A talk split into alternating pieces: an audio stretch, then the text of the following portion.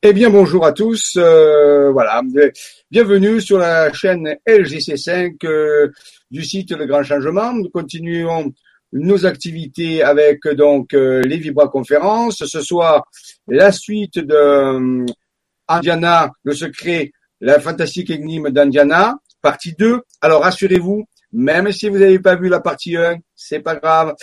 Toutes les Vibra conférences sont indépendantes et se complètent mais parfois elles sont coupées en plusieurs morceaux parce que l'information est tellement vaste que il faut laisser les personnes digérer cela. Je fais toujours un petit rappel euh, donc euh, de ce qu'on a dit euh, pour que les personnes puissent euh, bien suivre. Voilà. Donc euh, bienvenue à tous. Alors je lis quelques questions. Bonsoir Jean-Michel, merci pour tout ce que tu nous partages avec passion. Bonsoir à tous et à toutes. Ben, merci à Manzen.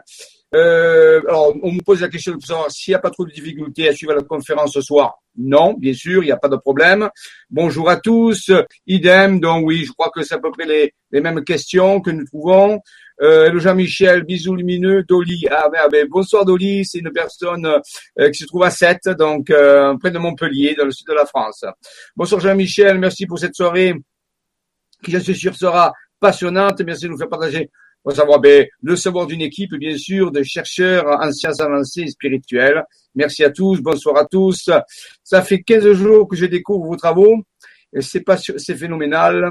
Merci infiniment. Je suis sidéré que les symboles du feu vivant se retrouvent. Est-ce aussi en relation avec les windmakers. Oui, les windmakers, je les ai bien étudiés. C'est un mythe moderne aussi, bien sûr. Il hein. faut savoir que c'est un mythe moderne. Mais dans, le, dans les mythes, il y a des choses très très intéressantes qui se passent. Quand on dit mythe, je rappelle, ça ne veut pas dire que c'est une histoire euh, qui est un fantasme. C'est simplement des faits qui ont été mis dans d'autres euh, histoires pour, pour, mieux comprendre le contexte. Mais si vous voulez, ce sont des faits qui sont mis dans un certain contexte. Voilà. Donc, euh, le mythe des windmakers, qui est un mythe moderne, est très, très intéressant. Je vous engage à, à, l'étudier euh, en frappant windmaker sur le moteur de recherche que vous, que vous utilisez. Et vous verrez, les windmakers, c'est très intéressant. Moi, j'ai beaucoup étudié cette histoire et on a trouvé des choses très intéressantes. Bon, je, je salue tous les membres de l'équipe de la Force en Visage qui m'écoutent ce soir ou qui m'écouteront une autre fois je rappelle pour commencer que je suis toujours le speaker, un porte-parole d'une équipe de chercheurs qui font de nombreuses découvertes et nous avons décidé de les publier pour le plus grand nombre. Je rappelle, comme je dis souvent, que dans tout ce que je vais dire, rien n'est vrai, mais il est possible que certaines choses soient avérées. Gardez votre discernement, faites vos propres expériences, faites des recherches, validez, ainsi de suite. Prenez ça comme une belle histoire. C'est une belle histoire, c'est une fantastique histoire. Voilà.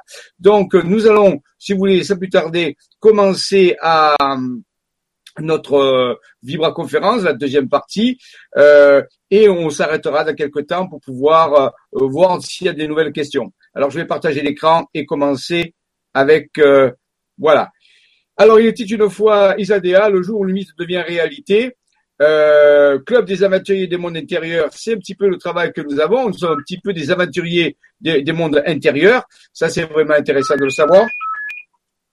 Et, euh, euh, donc et le les sites isavision.com et isavision.fr. Alors je profite de dire que notre site isavision va se transformer en nouveau site isavision. Vous voyez, là, regarde, pour l'instant, pendant un certain temps encore, les deux sites existeront, mais à terme, le nouveau site isavision.fr prendra le relais. Il sera beaucoup plus performant et permettra de donner de meilleures informations avec des vidéos, avec des newsletters. Donc, euh, pour l'instant, les deux sites vont, vont coexister un certain temps, puis c'est le second site qui prendra euh, la suite. Alors, allons-y euh, pour ces nouvelles aventures. Mythologie ancienne et moderne et sciences avancées, est-ce que ça fait bon ménage? Oui, bien sûr, on va voir. La science et les sciences avancées nous vont nous renseigner sur ce que contiennent, ce que contiennent ces, euh, ces, euh, ces, euh, ces mythes. Et bien sûr, on va s'appuyer sur la géographie sacrée, la géographie sacrée qui est absolument importante dans toute cette étude. Alors, suivant la colonne, bien sûr, ce soir, nous allons toujours nous parler de M. Raymond Spinozzi, qui est un chercheur qui, avec qui je collabore depuis 20 ans et qui a trouvé de nombreuses, nombreuses choses très intéressantes. Et on verra que ces découvertes de ce soir s'appuient absolument sur ses travaux euh, actuels, passés et actuels. Voilà. Alors, euh, j'annonce une nouvelle, c'est que les mystères de la Terre cachée, ça continue On a fait l'appel de l'Agartha le 28 euh, mars, le jour de 28 mars 2016, le jour de de, de Pâques, le lundi de, de oui, c'était, euh, je crois, je me rappelle plus quand c'était, si c'était le lundi de Pâques, je crois que c'était le lundi de Pâques. Et euh, alors il y a pas mal de beaucoup de personnes se sont intéressées à ça pour faire l'appel de l'Agartha, pour entrer en contact avec euh, les êtres de la terre caché ou, ou hollow comme on dit, hollow earth. Mais euh, on va continuer cet appel. À, M. Raymond Spinozzi, qui manage tout ce tout ce travail, a reçu des contacts, on va voir, et euh, les êtres les êtres intérieurs de la Terre, les êtres de l'intérieur, nous ont euh, demandé de continuer euh, cette, euh, ces appels pour pouvoir qu'on puisse recevoir de nouvelles informations et pour, pourquoi pas préparer un, contact physique un de ces jours. Donc, la suite de l'appel à Gartha, ça continue. Le samedi 21 mai, celui-là qui vient, à Silan-la-Cascade, dans le Var, c'est un petit village dans le Var, entre 10h et 10h30, ancien parking de la gare, place du 8 mai. Si vous êtes pas très loin, vous pouvez venir avec plaisir, apporter sac à dos, pénique, chaussures bonnes chaussures de marche. Il y aura des révélations, il y aura peut-être des photos à faire dans le ciel, il y aura peut-être des, présences, sûrement. Voilà, donc l'appel d'Agartha continue pour euh, avancer sur ce dossier. Voilà. Alors tiens, justement pour ça, voyez le week-end de la Pentecôte, euh, ce week-end, M. Raymond Spinozzi, à Marseille, bien sûr, du côté de Marseille, a fait une nouvelle photo d'un vaisseau à Garcien. Vous le voyez ici sur la photo. Donc euh, près de la, de la Sainte Victoire, près de la chaîne de la Sainte Victoire qui se trouve dans les Bouches-du-Rhône. Voilà. Donc, euh, voyez ça continue. Les vaisseaux sont là. Alors, ce sont à peu près deux sphères qui sont collées. C'est très très intéressant. Et il fait, il fait ses, ses, photos avec son téléphone mobile. Vous voyez, il, est, il a toujours avec lui. Et quand il sent le contact, eh bien, il prend des photos. Et il reçoit des informations absolument extraordinaires qui nous révèlent ensuite pour pouvoir continuer notre notre étude et, et avancer nos missions. Donc, vous voyez, le contact est vraiment établi. Faut profiter de ça parce que tous les groupes n'ont pas forcément des preuves. Ici, vous voyez des vaisseaux, vous voyez des, des choses. Donc, c'est vraiment quelque chose de sérieux. Donc, ça avance. Voilà. Je, j'en profite aussi de vous annoncer la sortie d'un livre qui s'appelle Titan, I Have a Dream. C'est une parole de Luther King, écrit par, par une personne que je connais bien, qui s'appelle Yves Cara, qui est un collaborateur de Bob dit la vérité. Donc, si vous êtes intéressé par un livre très intéressant, initiatique, euh, ben, Titan, c'est son nouveau livre. Donc, euh, vous pouvez vous le procurer.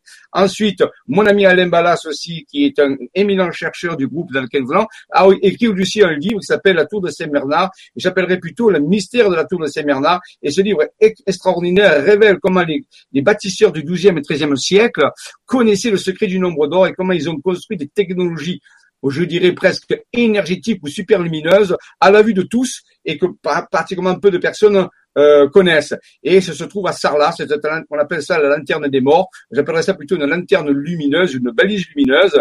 Et dans ce livre, il nous démontre formellement l'existence de cette tour et comment elle fonctionne et comment les énergies euh, fonctionnent. Donc, son au livre, Alain Ballas, la tour de Saint-Bernard. Alors, Saint-Bernard, c'est Saint-Bernard de Clairvaux, bien sûr, un des fondateurs de l'ordre du Temple. À Sarlat-la-Canédale se trouve et aux éditions cosmogone. Donc, si vous allez, si vous voulez un, un, ouvrage sérieux qui traite de choses de géométrie sacrée, qui va bien sûr après aller vers la géométrie, la géographie sacrée, Monsieur Alain Ballas a écrit ce livre. Vous pouvez vous le procurer, très intéressant. Alors maintenant, continuons notre notre périple, nous avions vu la dernière fois que, comme a dit, comme certains maîtres ont dit, en bas, comme ce qui est en haut, pour le miracle d'une seule et même chose, c'est-à-dire pour la compréhension d'une même chose.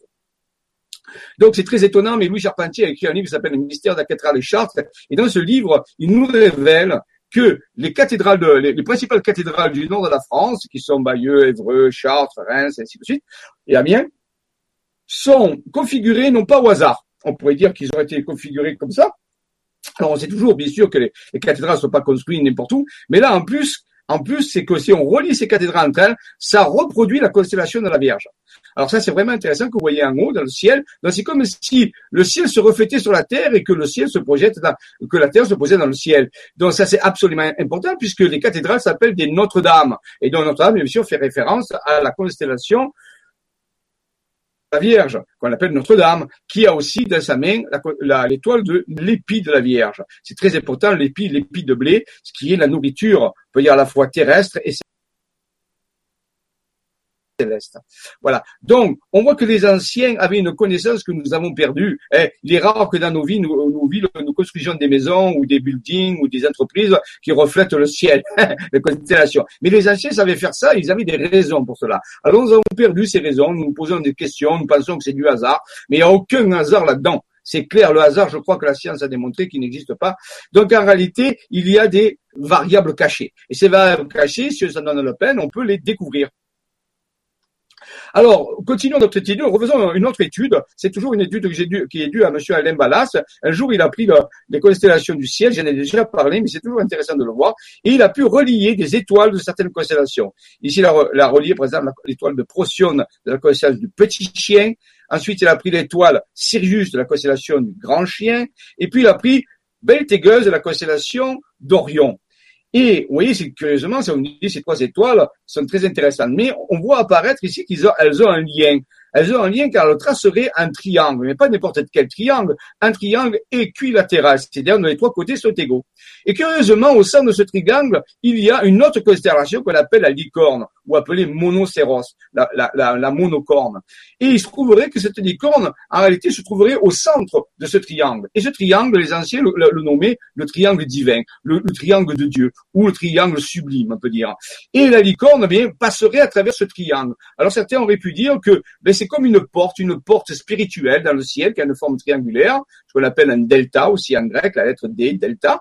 Et vous verrez qu'en grec, la lettre D, c'est un delta. Et donc, euh, D pour Dieu, curieusement. Et ici, euh, nous, si nous relions ces trois étoiles entre elles, bien sûr, nous obtenons comme une porte. Alors je reviens, et la, la licorne passe à travers la porte, la porte des dieux. Ça veut dire que si on veut passer à travers la porte des dieux, eh bien, il faut suivre la licorne. Alors, dans Alice au Pays des Merveilles, pour entrer dans le, dans le terrier, il faut suivre le lapin blanc. Mais ici, on suit la licorne, qui est aussi blanche. Hein.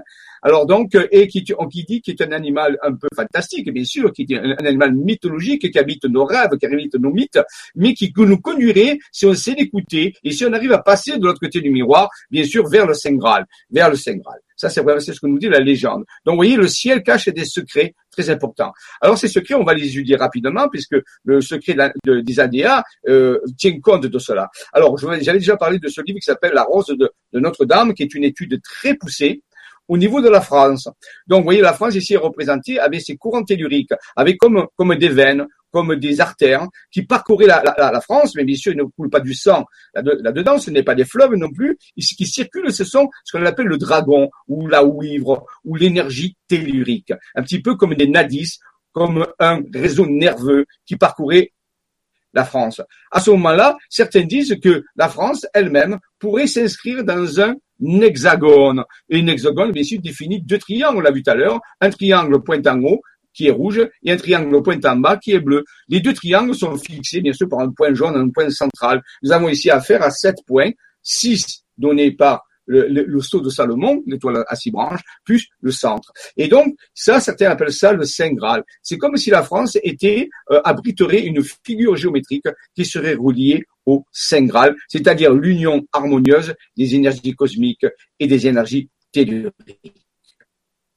Si on veut étudier ça au, niveau des sciences plus avancées, on s'aperçoit que euh, ces chemins, ces chemins d'énergie qui parcourent la France, ne sont pas euh, au hasard, bien sûr. Ils vont servir de point d'ancrage des constructions de géométrie sacrée et d'architecture sacrée qui vont donner bien sûr les temples. Voilà. Donc ça c'est vraiment important. Donc j'ai déjà fait des, des conférences avec Nora que je salue au passage dans l'ancienne chaîne LGC2, les mystères de l'univers.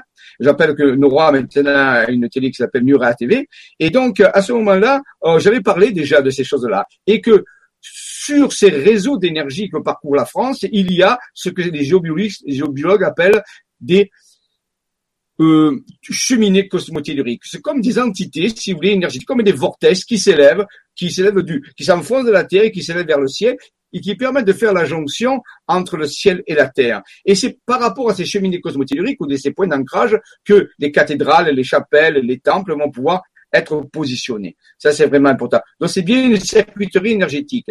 Si on étudie la France, d'après certains, et la répartition euh, si vous voulez, des différentes cathédrales, chapelles, églises en France, on s'aperçoit qu'elles ne sont pas réparties, comme je l'ai dit tout à l'heure, au hasard, mais que constituerait une rose. Ce qu'on appelle la rose des cathédrales, comme une espèce de maillage énergétique qui couvrirait la France entière. Vous direz, mais ça sert à quoi? Eh bien, les anciens avaient découvert que si on faisait vibrer ces chapelles en faisant des messes, par exemple, ou en faisant des cérémonies, au fur et à mesure que ces, ces, ces églises, ces temples, ces cathédrales se mettaient à vibrer, eh bien, elles, elles alimentaient ce réseau d'énergie sous forme rose en réalité. Rose, c'est vraiment intéressant. Hein c'est une fleur, euh, le fleur de l'amour, la rose. Hein Donc on appelle ça la rose des cathédrales. Et la France était baignée en permanence par ce réseau d'énergie qui permettait à la spiritualité de ne pas trop s'enfoncer dans les ténèbres, puisqu'à l'époque 12e, 13e, 14e siècle, c'est l'époque du Moyen Âge, et donc euh, il fallait soutenir le réseau énergétique de la planète. Et donc les anciens avaient trouvé cette méthode, cette méthodologie de pouvoir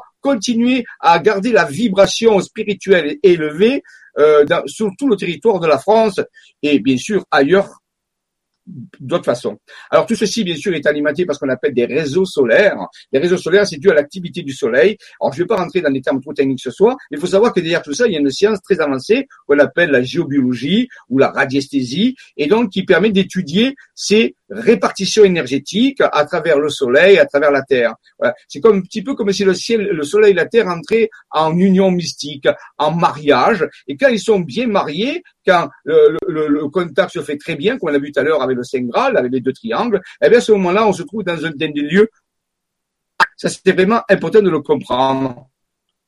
Voilà. Alors, vous voyez ici, il y a exactement. Alors, d'où part la rose des cathédrales? Ben, la rose des cathédrales part bien sûr de Notre-Dame de Paris, Parisis, la ville capitale, la capitale ésotérique de Paris. Euh, c'est vraiment important. Je rappelle que nous faisons un voyage début juillet, euh, sept jours à Paris. On va travailler sur ces réseaux énergétiques, bien sûr, et continuer à les activer. Donc, il y a un sept jours de voyage pour ceux qui sont intéressés. Vous avez sur le site Vision et vous avez les programmes. Sept jours de voyage ésotérique, énergétique, sur Paris et ses environs, puisqu'il y a d'autres lieux secrets et magiques autour de Paris. Et donc, centré sur Notre-Dame de Paris, il y a une étoile à dix branches qui, qui apparaît, et c'est à partir de cette étoile à dix branches qu'on va générer, bien sûr, la rose des cathédrales.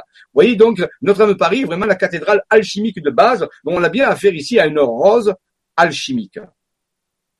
Voilà, ici des détails un petit peu. Donc tout ceci est vérifiable à 100%. Il n'y a aucune aucune fantaisie dans tout ça. Hein. Mais je ne vais pas rentrer dans le détail puisque j'ai fait il n'y a pas longtemps une Vibra conférence sur les mystères alchimiques de Paris. Donc si ça vous intéresse, vous pourrez la regarder sur YouTube et sur la chaîne Le Grand Changement LGC5.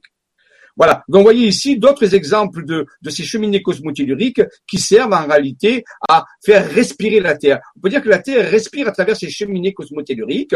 Elle reçoit à la fois les énergies cosmiques, elle les émet, elle émet, les énergies du dragon. On appelle ça les énergies du dragon, ou de la ouivre, ou de la tarasque, ça dépend des régions. Et donc, il y a une respiration cosmotellurique et bien sûr, cette respiration cosmothéorique alimente les réseaux énergétiques des temples, des chapelles et des églises dont vient le voir. Vous voyez ici d'autres exemples de types de vortex, de cheminées. Vous voyez qu'il y a plusieurs types de vortex. Je vous fais remarquer, remarquer au passage la petitesse de, ça c'est la taille de norme, vous voyez ici, très petit, fait un millimètre par rapport à la grandeur de la cheminée. Donc vous voyez, ce sont des entités cosmotellurique absolument gigantesque. Alors la question qu'on peut se poser, est-ce que c'est simplement des phénomènes énergétiques?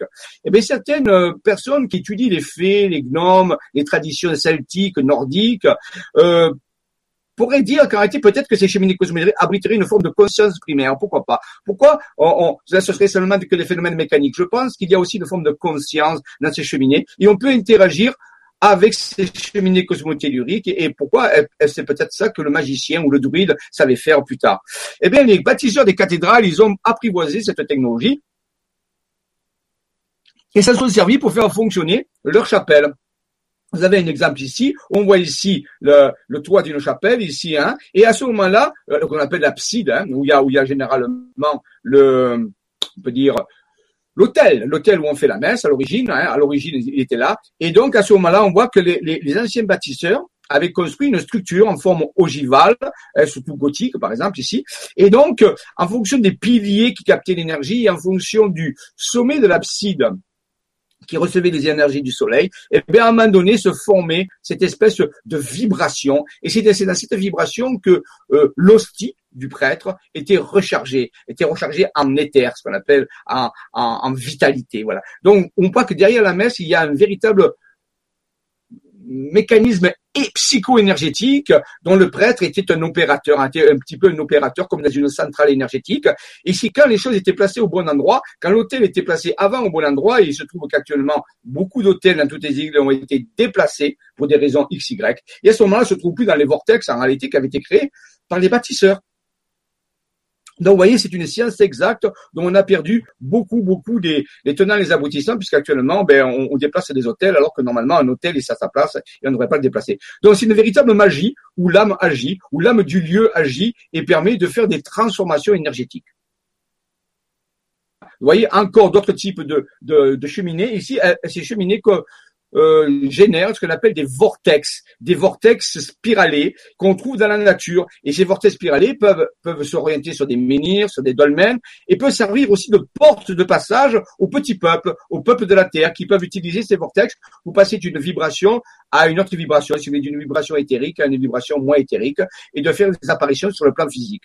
Donc, je vous fais remarquer que, que ces vortex spiralés, ces, ces, cheminées cosmotelluriques ressemblent euh, curieusement à la crosse d'un évêque. Vous comparez la crosse d'un évêque à ça, et ça veut dire que les anciens évêques connaissaient le secret des vortex spiralés.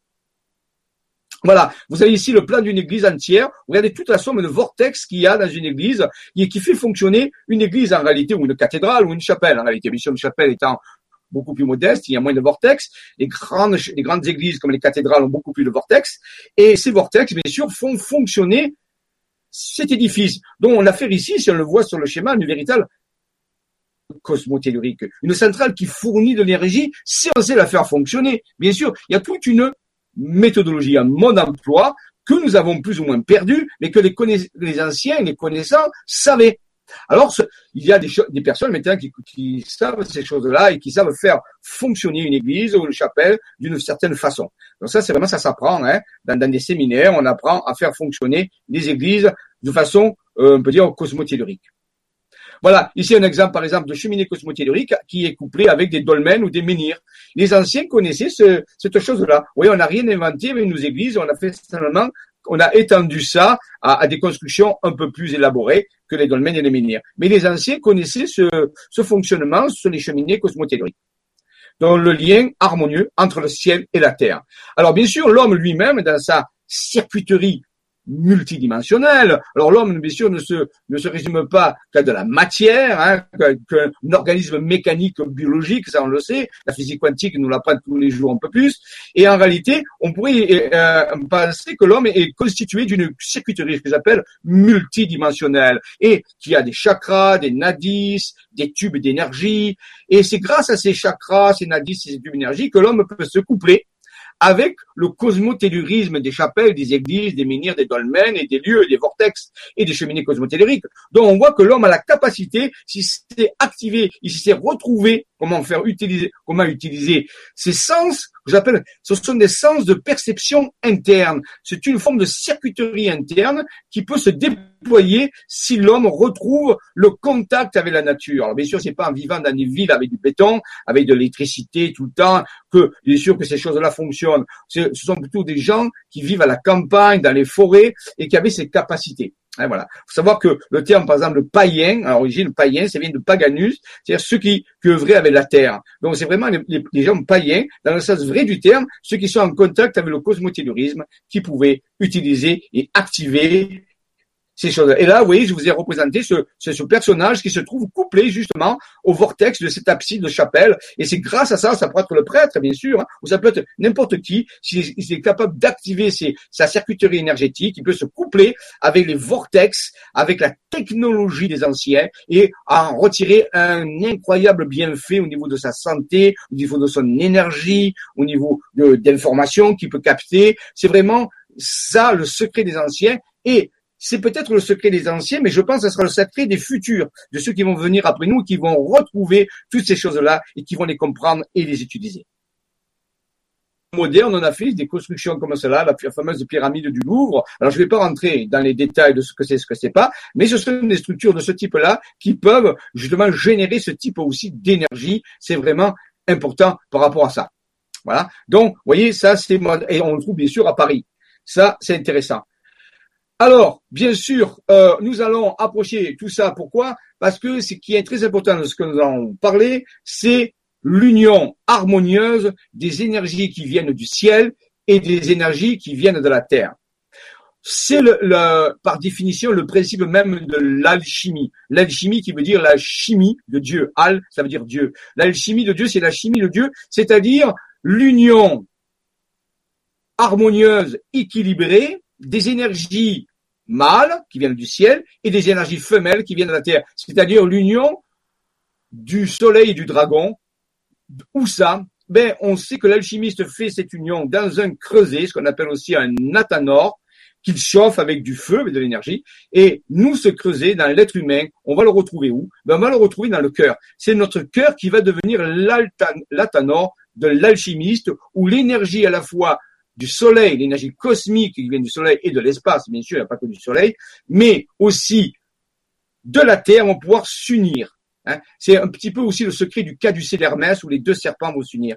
Alors, quand ces deux énergies sont unies, alors bien sûr, ça ne se fait pas tout seul. Il existe des anciennes traditions qui utilisent des méthodologies de yoga spéciales, des yoga, yoga, rappelez-vous, ça veut dire l'union avec la divinité, yoga, ça veut dire union avec la divinité.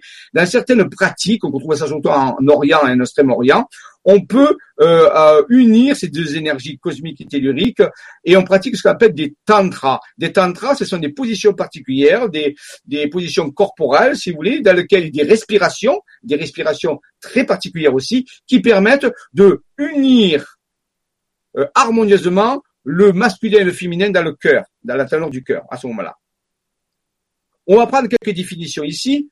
Euh, une vierge, par exemple, dans le temps ancien, on appelait ça une Yerudoulaï, sacrée du temple, ou personne féminine initiable. Donc une vierge, avant, n'a pas la même définition qu'actuellement, faut le savoir. Hein. Et une vierge, c'était une jeune femme qui était, euh, si vous voulez, réservée à servir le temple, ce qu'on appelait aussi des vestales. Alors, et euh, donc, elle était initiée à, cette, à ce type de yoga, hein, même si elle n'était pas en Orient. Hein, euh, euh, même les Occidentaux connaissaient ça euh, donc euh, sous forme d'un yoga aussi, hein, on appelle le, le, yoga occidental. Euh, et, et, et elles étaient initiées à maîtriser cette énergie. Cette maîtrise, elle l'a, elle l'a donnée, elle la faisait pratiquer à des initiés mâles. Et donc, c'était par rapport à, à la connaissance qu'elles avaient eux-mêmes de cette, de cette énergie, on peut dire euh, cosmotellurique, qu'elles transmettaient cette connaissance au mâle, aux, initiés mâles, et, ils pouvaient ainsi s'unir dans une forme d'alchimie spirituelle qui euh, peut être nommée de sexuelle, mais dans le sens sexualité sacrée, c'est-à-dire où il y avait vraiment une, une fonction énergétique derrière tout ça. Alors, les anciens connaissaient aussi le secret des trois façons de féconder une vierge mère. Alors, faut savoir quelque chose, c'est que je redirai ça plus tard dans notre libre conférence, mais dans les temps anciens, une vierge, une jeune femme vierge, était une femme qui n'avait pas eu d'enfant. Définition. Contrairement à aujourd'hui où une femme est vierge si elle n'a pas eu de relation sexuelle, mais en réalité, dans les temps anciens, une vierge était une femme qui n'avait pas eu d'enfant. Elle aurait pu avoir des relations sexuelles sans problème, mais elle n'a pas eu d'enfant, donc c'était une vierge. Et dès qu'elle avait un enfant, elle devenait une mère. Donc c'était la différence, et ça faut bien savoir parce que les anciens avaient des dénominations très particulières. Donc comment, quelles sont les trois façons de féconder une vierge mère? À travers la, tradition ancienne Il y avait une qui s'appelle la parthénogenèse spirituelle. Alors c'est quelque chose qu'on va pas étudier ce soir, mais c'est en réalité ce que certaines espèces animales, par exemple certaines femelles animales peuvent être fécondées sans le mâle. Les femelles euh, animales peuvent donner naissance à des individus de la même espèce, mais sans avoir une fécondation qui vient du mâle. C'est ce qu'on appelle une parthégenèse spirituelle. Il y a le processus de résurrection initiatique et ascension. C'est une façon aussi de pouvoir féconder le Vierge Mère, c'est-à-dire dans, en réalité, le mécanisme dans laquelle où il y a une mort initiatique, et j'ai bien nommé une mort initiatique et pas une mort physique, suivie d'une résurrection initiatique et une ascension spirituelle. Ça peut être considéré comme étant une fécondation. Oh, c'est pour ça que certains maîtres disaient, pour entrer dans le royaume, il faut naître une seconde fois. Ensuite, vous avez la troisième méthode qui est la panspermie supraconductrice, alchimie spirituelle du couple. C'est celle dont je viens de parler, c'est-à-dire qu'un couple qui, qui, qui s'est préparé, qui connaît les, qui maîtrise les énergies sexuelles, on peut dire, et peut en pratiquant du tantra yoga, arriver à avoir des types de conceptions très particulières. Alors, c'est ce que les anciens connaissaient sous le secret de principe d'immaculée conception, que nous avons gardé dans nos traditions euh, judéo-chrétiennes. Donc, vous voyez, ce sont vraiment des sciences, des sciences qui sont, qui pourraient être étudiées de nouveau, mais petit à petit, il va falloir les sortir des cartons de, de l'ancienne façon de voir et de les étudier à travers les sciences avancées. Que le terme Marie, par exemple, pour moi, est relié au magma. Marie, c'est la couleur rouge, c'est le magma, c'est l'énergie de la terre. Donc, toute la euh, Marie pourrait cacher une fonction féminine, c'est-à-dire celle qui est reliée au magma de la terre, c'est-à-dire au feu de la terre. Ça, c'est vraiment important. Donc, magma, Marie, ça peut être le nom relié à ça on a appris tout à l'heure qu'il faut maîtriser cette union équilibrée, cette union alchimique entre le mâle et la femelle. Ça se fait pas tout seul, ça se fait pas en cinq minutes. C'est une voie d'initiation royale, très difficile. Mais lorsqu'on y arrive, on peut obtenir euh, des facultés particulières qui se développent, une conscience particulière, sûr, et aussi parfois des enfants. On peut concevoir des enfants d'une façon différente. Voilà ce que je dis. Si on pratique le tantra yoga plus des traditions chamaniques, certaines traditions chamaniques interviennent là-dedans, on peut avoir une voie vers l'ascension. Et l'ascension, c'est, rappelez-vous, et je verrai, et je, je développerai ça dans les prochains vibra ateliers que je vais faire sur l'ascension vibratoire. C'est l'ascension, c'est avant tout une, une, nouvelle façon de voir les et de créer des nouvelles réalités et de les maintenir stables. Donc en réalité, le tantra yoga plus le chamanisme peuvent amener une voie de l'ascension, une ascension de la conscience avant tout, une ascension vibratoire. Donc ces pratiques qui permettent d'élever notre conscience et nos énergies. Donc aimer et s'aimer selon une certaine qui est très très éloigné des procédures actuelles, bien sûr, dans lesquelles les couples se rencontrent et ont des relations et même procréent. Les anciens connaissaient un secret par rapport à ça qui a été tout à fait oublié et qui n'est plus utilisé. Bien sûr, ils avaient une façon de vivre tout à fait différente des nôtres, et je pense que dans le futur, des nouvelles, ces, ces choses-là seront de nouveau connues et beaucoup mieux maîtrisées qu'actuellement. Voilà, de ce couple harmonieux, comme ce bateau qui, qui, qui toute voile dehors avance. donc il y a une véritable voie spirituelle du couple.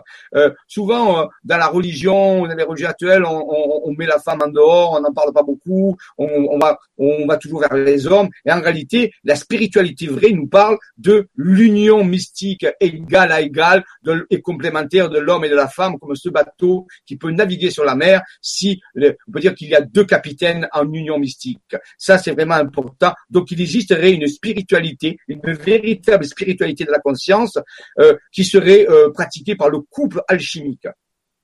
Ça, c'est vraiment important de le savoir. Alors, des photos ont été prises dans un livre qui s'appelle Le souffle du menhir. C'est un livre que je vous recommande si vous pouvez le lire. C'est un livre très intéressant et une personne, un chercheur a pu, mettre en évidence des énergies euh, qui sortent des, des menhirs et des clochers des églises. Et et donc euh, ça, euh, il a mis en évidence que cette énergie, qui est une énergie pranique, c'est une énergie vitale, si vous voulez, c'est comme un petit peu si le menhir se mettait à respirer et à émettre régulièrement de l'énergie. Pareil pour le clocher, on le voit ici. Hein. Ce sont des photos particulière. Et donc à ce moment-là, cette énergie un petit peu, eh ben, elle est la, la, vitalité, la forme de la vitalité. Et en réalité, c'est ce que les anciens avaient compris. Lorsqu'ils plantaient un menhir à un endroit très spécial qu'ils avaient choisi, bien sûr, et qu'ils avaient reconnu, eh ben, ce menhir se mettait à émettre régulièrement cette énergie vitale un petit peu comme un sexe d'homme aimait sa semence. Et c'est pour ça que le culte du menhir, c'était le culte du menhir permettait d'ensemencer la terre. Et on, a, toujours pensé que c'était une vue de l'esprit, c'était un fantôme, pas du tout. C'est une technologie que les anciens avaient développée. Et en réalité, comme ça, il y avait un champ autour du menhir, et le champ, c'est-à-dire la terre, le féminin, était fécondé au rythme du menhir qui se chargeait, se déchargeait au rythme du soleil et des étoiles. Donc ça, c'était un des secrets des anciens. Donc oui, les, anciens avaient des secrets extraordinaires qu'on fait que redécouvrir actuellement. Et, bien sûr, nos chapelles, nos églises, qui, sont constituées à la fois d'un clocher qui peut ressembler à un menhir et, et d'une nef qui peut ressembler à un dolmen, vont fonctionner de la même façon. Donc, vous voyez, et souvent, euh, euh, on va voir que l'abside se trouve pas très loin du clocher. Alors là, une chose extraordinaire, un tableau du XVe siècle euh, et qui donc qui, est véridique. Et sur ce tableau, il y a des choses très très curieuses. On voit ici une espèce de disque en lévitation dans le ciel. Alors ce n'est pas le soleil. Ne comprenez pas ça avec le soleil. Ça n'a rien à voir avec le soleil. Regardez, vous avez, vous avez un agrandissement. Vous voyez, c'est pas le soleil. Et de ce de cet objet euh, par des rayons des rayons qui, qui voyez, arrivent dans, ce temps, dans cette maison et qui traversent, regardez, vous voyez, montre ici, qui traversent les murs qui traverse le mur et qui va toucher cette femme qui est du genouiller au sommet de sa tête. c'est vraiment un tableau très intéressant. Ici, il y a deux personnes comme un ange et un mage qui regardent ça et qui prennent et qui discutent sur ce phénomène. Alors, le, problème, c'est qu'est-ce que peuvent des rayons qui traversent des murs? Ça n'existe pas. Des rayons qui traversent les murs, ça n'existe pas. Donc, ça ne va pas être le soleil, puisque à ce moment-là, la lumière serait arrêtée. Et donc, ce sont des, des rayonnements, on peut dire, très puissants, comme des rayons X, des rayons gamma, qui sont capables de passer à travers la matière. Donc c'est ce que, rappelez-vous que c'est un tableau du 15e siècle, donc on croit rêver quand même à ce niveau-là. Et ça touche le, le, le sommet de la tête, alors ça, ça, ça traverse ce qu'on appelle la colombe, il y a comme une colombe qui est ici, sur le tableau, et ça continue et ça va toucher le le crâne et ça rentre sûrement dans le crâne de la personne qui est là et ça va toucher quoi? Eh bien, ça va toucher sa glande pinéale. Et bien sûr, le personnage qui est agenouillé là, vous l'avez compris, c'est Marie. Marie. Donc, on assiste ici à une représentation de la fécondation par le Saint-Esprit de Marie. Et on a vraiment affaire de quelque chose de, technologique. On voit bien. C'est comme un vaisseau. C'est quelque chose qui envoie des rayons qui traversent le, et qui, qui, la colombe ici euh, représente quoi? Ben, représente la technologie, représente la science qu'on appelle l'esprit saint. C'est la science avancée. Et ici, ça va toucher sur la glande pinéale. Vous direz, mais comment euh, est-ce que le fait d'activer la glande pinéale peut envoyer une conception? Mais on va apprendre plus tard que concevoir un être ou concevoir un projet, c'est la même chose. S'il faut déjà l'activation de l'œil intérieur, il faut déjà voir le projet. Que ce soit un projet d'enfant ou que ce soit un projet d'autre chose, importe peu, il faut que l'œil intérieur soit ouvert. Il faut que nous puissions le voir, ce projet, l'envisager avant qu'il se concrétise. C'est pour ça qu'on va dire souvent que le, le chakra pinéal, qui se trouve, qui, le, qui en réalité le sixième chakra, va se trouver en relation avec le chakra sacré, qui est le deuxième chakra. Et on peut dire que le chakra sacré, qui est le chakra de la gestation, est en relation avec, la, la glande pinéale, qui est le chakra de la vision intérieure. C'est-à-dire que je conçois comme je vois. Donc, si je vois qu'à travers mes yeux physiques, ben, je concevrai de la façon physique. Mais si je vois ma vision intérieure dans ma spiritualité, eh bien, je vais concevoir selon une forme de spiritualité. Donc, c'est tout à fait étrange comme chose. Et ce tableau nous dit exactement cette chose-là. Donc, c'est véridique. Alors, bien sûr, il, il va falloir aller euh, aussi faire le tour de certaines mythologies. Il existe la mythologie égyptienne. Dans la mythologie égyptienne, on nous apprend, et je fais vite, que est découpé en 14 morceaux par son frère Seth. Et qu'Isis, qui était l'épouse et la sœur d'Osiris, à un moment donné a été beaucoup attristée par ça, il s'est mis à rechercher les 14 morceaux. Elle n'a pu en trouver que 13. Le quatorzième, elle n'a jamais pu le retrouver. Pourquoi? Parce que Seth a été, avait pris ce morceau manquant et l'avait jeté dans le Nil. Il avait été mangé par un poisson qui s'appelle l'oxyrhynque à l'époque, ou le poisson au long nez, qui, qui se trouve dans le, dans le Nil. Alors bien sûr, le morceau manquant, le quatorzième morceau qui, manquait, mais la tradition nous dit, la mythologie, que c'est le phallus d'Osiris. C'est pour ça que Osiris ne pouvait plus procréer. Il n'avait que 13 morceaux, il manquait le quatorzième. Et donc, alors Isis rassemble les 13 morceaux, mais elle veut euh, avoir un enfant. Elle veut que Osiris renaisse à travers elle.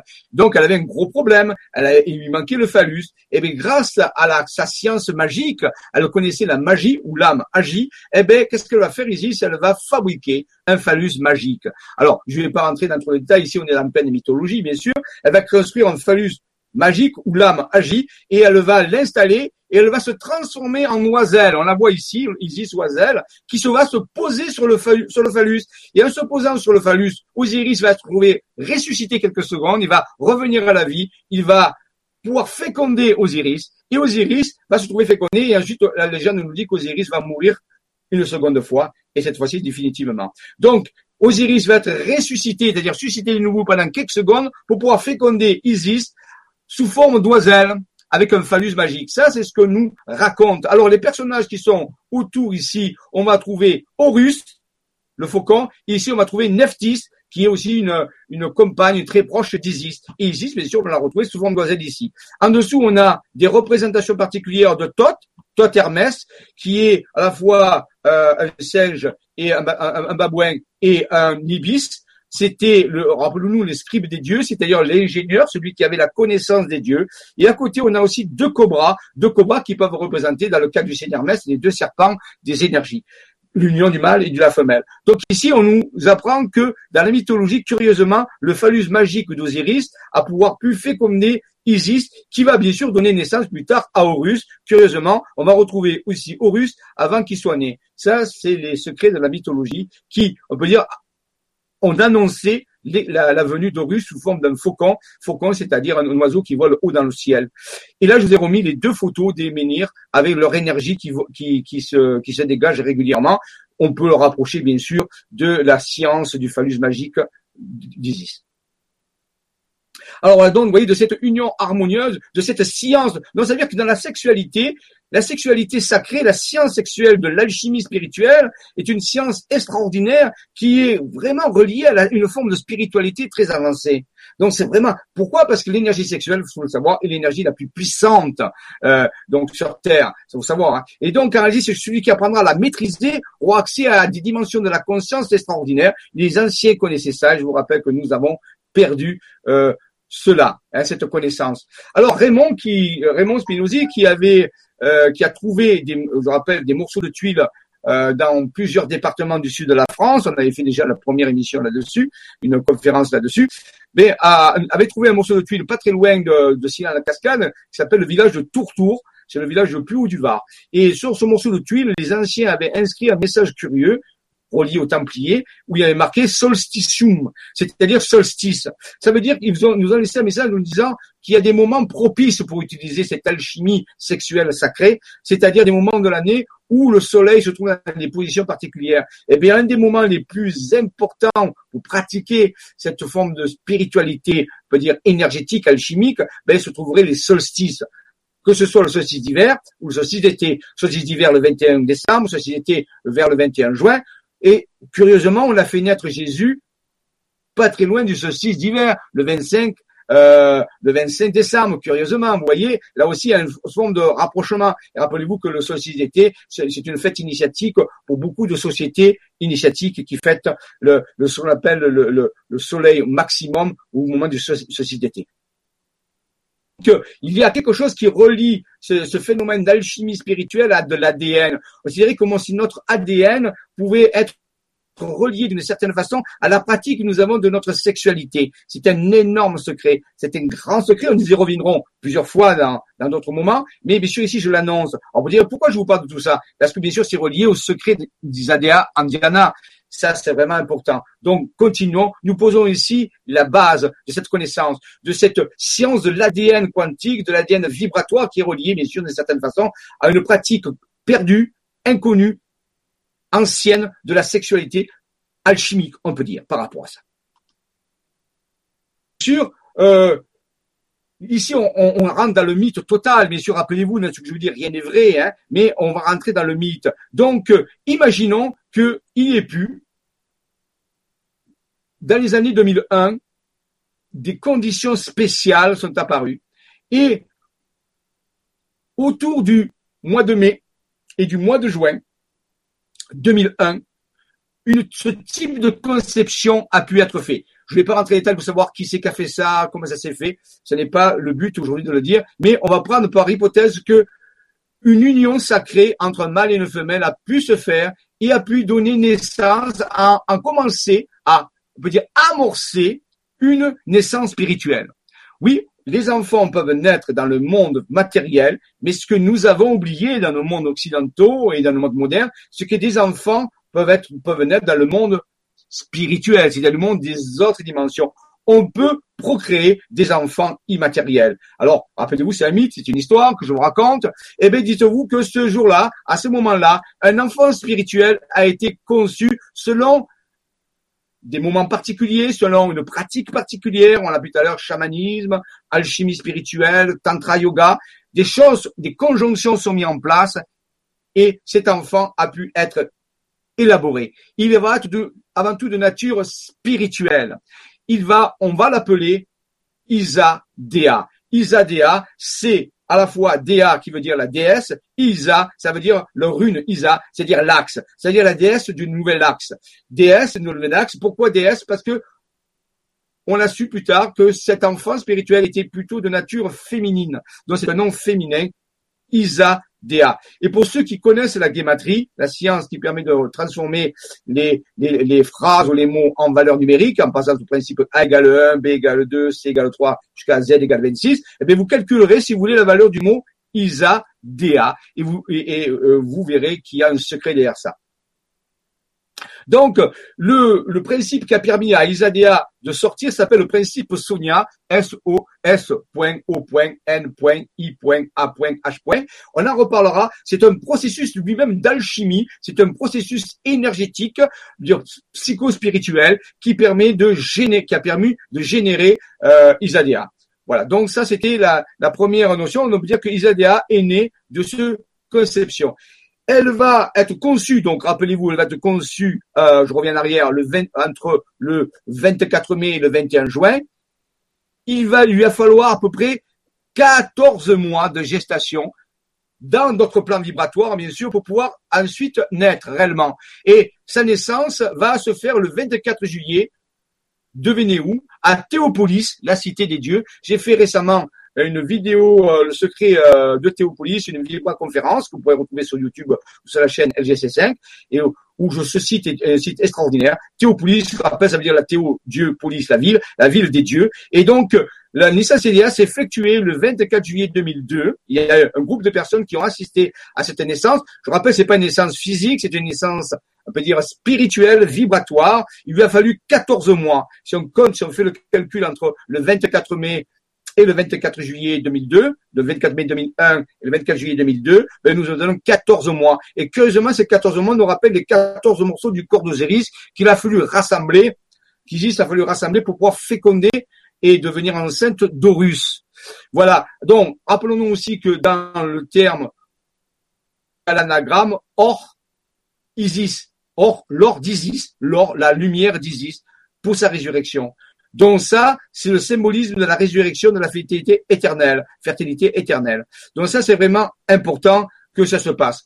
Euh, il faut savoir aussi simplement que vers le 24 juillet, les anciens Égyptiens fêtaient le retour de l'étoile Sotis, qui est reliée donc à Sirius, la constellation de Canis Major. Et donc, euh, ce nouveau, cette étoile se levait à l'horizon et il faisait une grande fête. C'était le lever héliaque de Sirius. Donc, on n'est pas très loin du, euh, du, 20, du, du, 22 à 24 juillet, le lever héliaque de Sirius. Ce détail a de l'importance. Donc, la naissance à Théopolis, voilà, j'ai fait, euh, la, vidéo s'appelle Enquête scientifique sur les mystères de Théopolis, que vous pourrez trouver sur YouTube. Mais je rappelle que je ferai d'autres émissions pour continuer à approfondir ce lieu extrêmement étrange et mystérieux qui, pour moi, a une énorme importance dans toutes nos recherches, dont une naissance à Théopolis dans la cité des dieux. Dans l'Ancien Testament, on nous dit que dans la Genèse, vers le sixième jour, Dieu créa deux étranges animaux.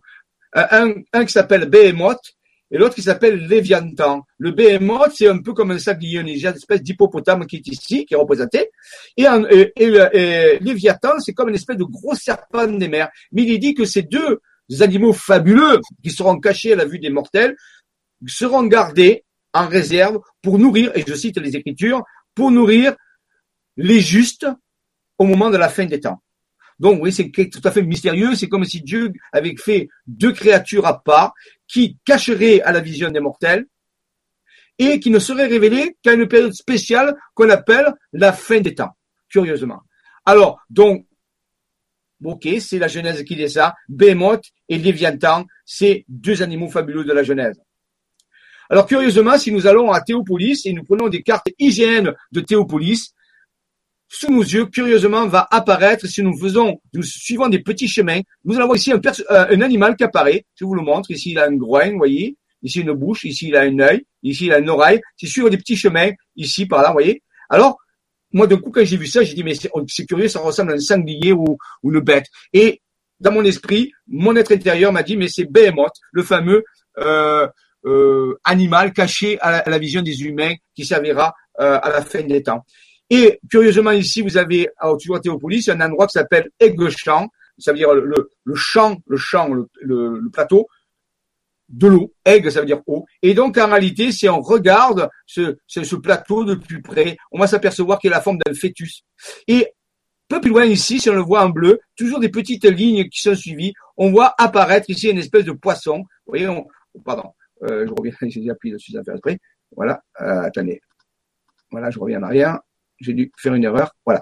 Donc ici, voit ici où je suis, regardez bien, suivez, on va le voir plus grand tout à l'heure. Hein. Regardez là, sa bouche, son œil.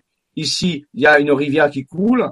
Ici, vous voyez, la queue du poisson. Donc, ben, ça s'appelle Béolt. C'est le fameux Léviathan que je vous parlais tout à l'heure. Donc, les deux êtres que Dieu a gardés à, la réserve pour la fin des temps sont apparus, curieusement, en traçant des petits chemins où? À Théopolis. J'étais ahuri, à, à Bazordi. C'était incroyable. Donc, on nous révélait quelque chose de caché qui était là. Et tous les deux entouraient une espèce de structure ici, un plateau, on va appeler ça le plateau des vaches aussi, et qui ressemblait vraiment à la structure d'un fœtus. Donc, c'est qu'ils m'ont aussi veillé à un fœtus. Continuons. À ce moment-là, revenons à notre mythe. Rappelez-vous, on a vu tout à l'heure, que Isis se change en oiselle pour être fécondée par le phallus magique d'Osiris, qui va être ressuscité dans quelques secondes. Curieusement, le secret de Drummond Théopolis, c'est quoi?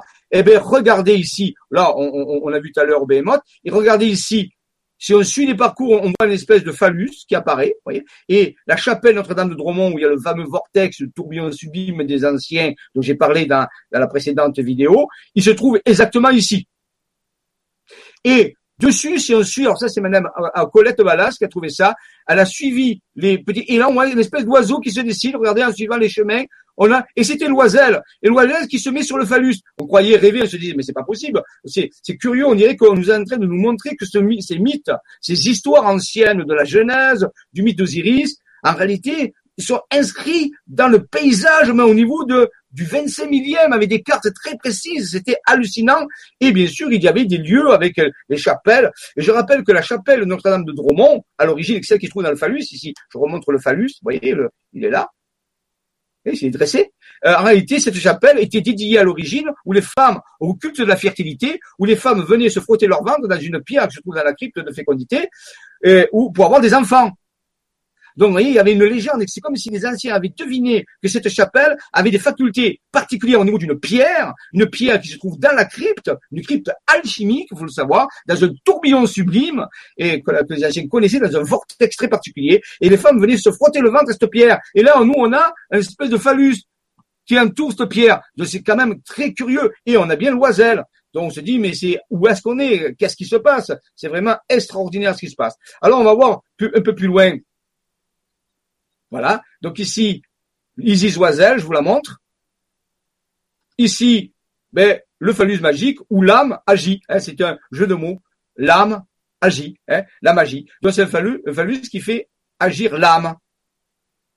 Alors, regardez ici, on voit mieux. Ici, je vous ai mis l'oxyrène, que le poisson long nez euh, dans, le mythe d'Osiris, où euh, Seth a jeté le phallus d'Osiris qui a été mangé par le poisson à long nez, qu'on appelle l'oxyrène, qui depuis les Égyptiens ne mangent, vénèrent ce poisson parce qu'il a mangé le sexe d'Osiris. Et regardez, je vous le montre ici. Voyez, on suit le contour. Voyez, regardez, il est là, son nez, son œil ici, sa nageoire ici, et, et, ça continue ici. Et en plus, il, il passe ici un cours d'eau, voyez. Donc, c'est vraiment curieux. C'est vraiment important ce qui se passe. On avait vraiment des preuves.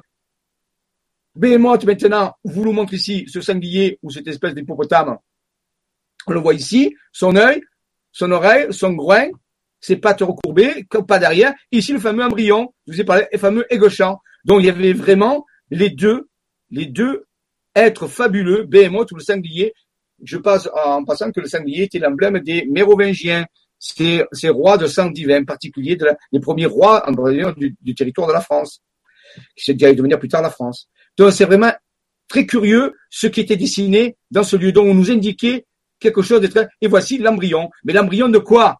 L'embryon de quoi? Ben, Je vous ai parlé tout à l'heure d'une naissance spirituelle. Avait C'est comme si la Terre mettait en scène un fait qui se passait dans l'invisible. Rappelez-vous qu'on est dans un mythe, dans une histoire, on a le droit, hein, on a des propriétés magiques. Donc ici, l'embryon se mettait à apparaître gardé par deux monstres, V de monstres, deux êtres très spéciaux qui avaient été, ah ben, qui avaient été annoncés, rappelez-vous, dans la Genèse à l'origine, dans la Genèse de l'homme, dans le sixième jour. Donc c'est curieux. Et rappelez-vous, l'ingénieur nous dit que les humains ou certains humains les verront au moment du grand changement. Ils annonceront une nouvelle naissance. Et c'est curieusement cette naissance qui est en train de se faire. Behemoth, sanglier. Hein, si vous voulez regarder bien, vous verrez que si vous suivez les parcours, vous allez avoir la même figure qui apparaît. C'est absolument vérifiable à 100%. Si vous achetez une carte IGN de la région, vous pouvez le retrouver facilement. Behemoth ou sanglier, emblème mérovingien. Donc vous voyez, il faut le voir pour le croire. Hein. Euh, mais c'est ça existe, c'est vérifiable à 100%. Bien sûr. Alors bien sûr que si vous allez sur le terrain, vous n'allez pas le voir parce qu'il faut le voir en altitude, bien sûr. Alors cette naissance, c'est un enfant spirituel, ce qu'on appelle un enfant spirituel. La découverte, c'est que les anciens savaient qu'on pouvait concevoir spirituellement des enfants. Oui, eh oui, c'était ça. Nous, ça nous semble tellement incroyable parce que nous sommes des civilisations matérialistes et nous, nous, nous, croyons que ce que nous voyons. Mais les anciens avaient une vision beaucoup plus large, une profondeur de vision incroyable et ils savaient qu'on pouvait concevoir des enfants façon spirituelle et qui pouvaient aussi apparaître sur le plan physique après. Voilà. Est-ce que c'est le secret de l'Immaculée Conception?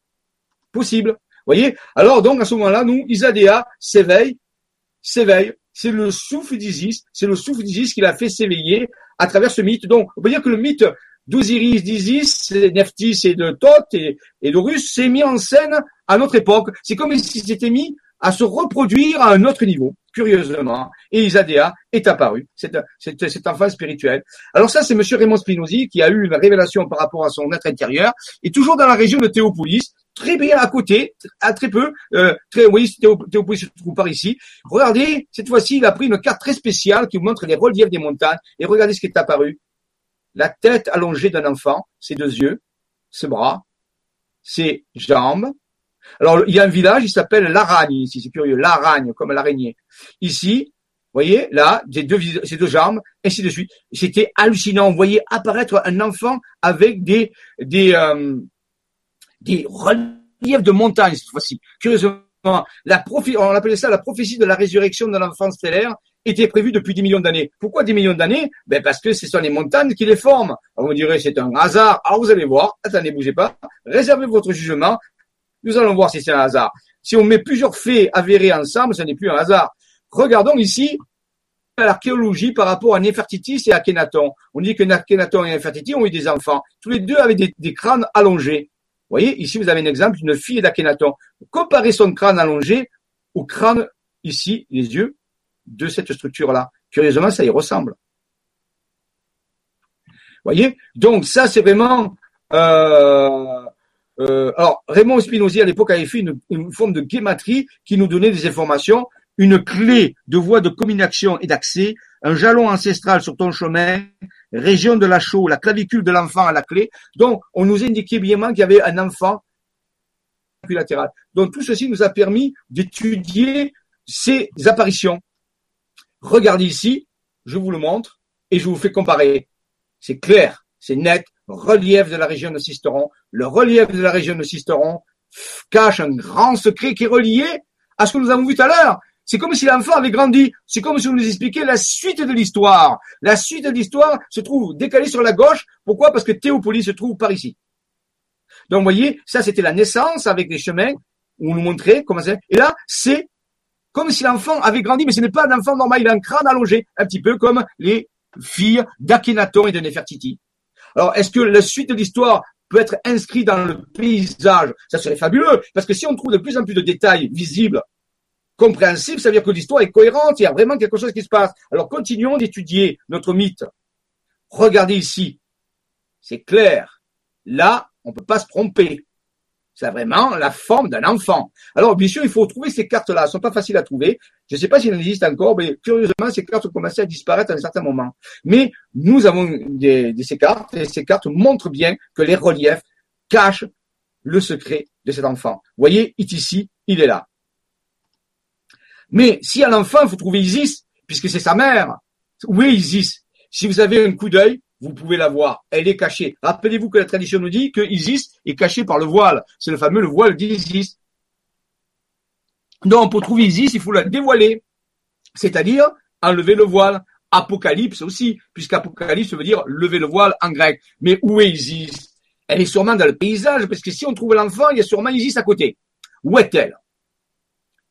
Curieusement, ici, les reliefs montrent le nez, magnifique nez avec une narine, et regardez la bouche ici, dessinée par des montagnes. Et ici, un voile qui, qui cache la partie de d'Isis, un voile au-dessus, dont le visage d'Isis était là, elle était voilée, et elle se lève une partie du voile pour nous montrer sa présence. C'est absolument fabuleux. On a vu tout à l'heure Behemoth, Léviathan, le phallus, l'oiselle, l'embryon, maintenant on voit l'enfant, maintenant on voit Isis, tout ça dans un, dans une, distance très peu, de près, à peu près 20 kilomètres. C'est incroyable. À Théopolis, la cité des dieux. Vous voyez, c'est énorme, colossal. Alors ici, je vous montre bien, si vous voyez bien le visage. Mais vous pouvez pas voir les yeux puisqu'ils sont sous le voile. Vous ne voyez que le nez et la bouche. J'ai toujours été stupéfié par la finesse de ce nez et la finesse de cette bouche. Des montagnes qui dessinent ça, c'est clair, c'est vraiment curieux. Mais c'est un mythe. Alors, est-ce qu'il y a d'autres éléments? Regardez ici ce qui apparaît. Regardez ici, une chaîne de montagne. On arrive ici au fameux, plateau de Céuse. On appelle ça le plateau de Céuse. C'est une ancienne station de ski qui marche, fonctionne plus parce qu'il n'y a plus de neige. Regardez, un spermatozoïde. Regardez, je vous l'ai mis à côté. Un spermatozoïde. Incroyable. C'est pas possible. Ici, alors si vous connaissez la genèse, un petit peu la physiologie féminine, euh, je veux pas être grivois, mais je, je, vous parle ici en tant que, par exemple, scientifique, chercheur en physiologie, mais on trouve ici un endroit qui représente le clitoris, en réalité l'organe féminin. Et rappelez-vous, il s'appelle comment? Saint-Génis. Cet endroit s'appelle Saint-Génis, pas Génièse, où on trouve Saint-Génièse à Théopolis, mais Génis. C'est très curieux. Et donc, on dirait que il a, le clitoris est ici, le spermatozoïde est ici. Maintenant, il nous manque un élément. On assiste au processus de la genèse, la gène d'Isis, où il nous manque l'utérus.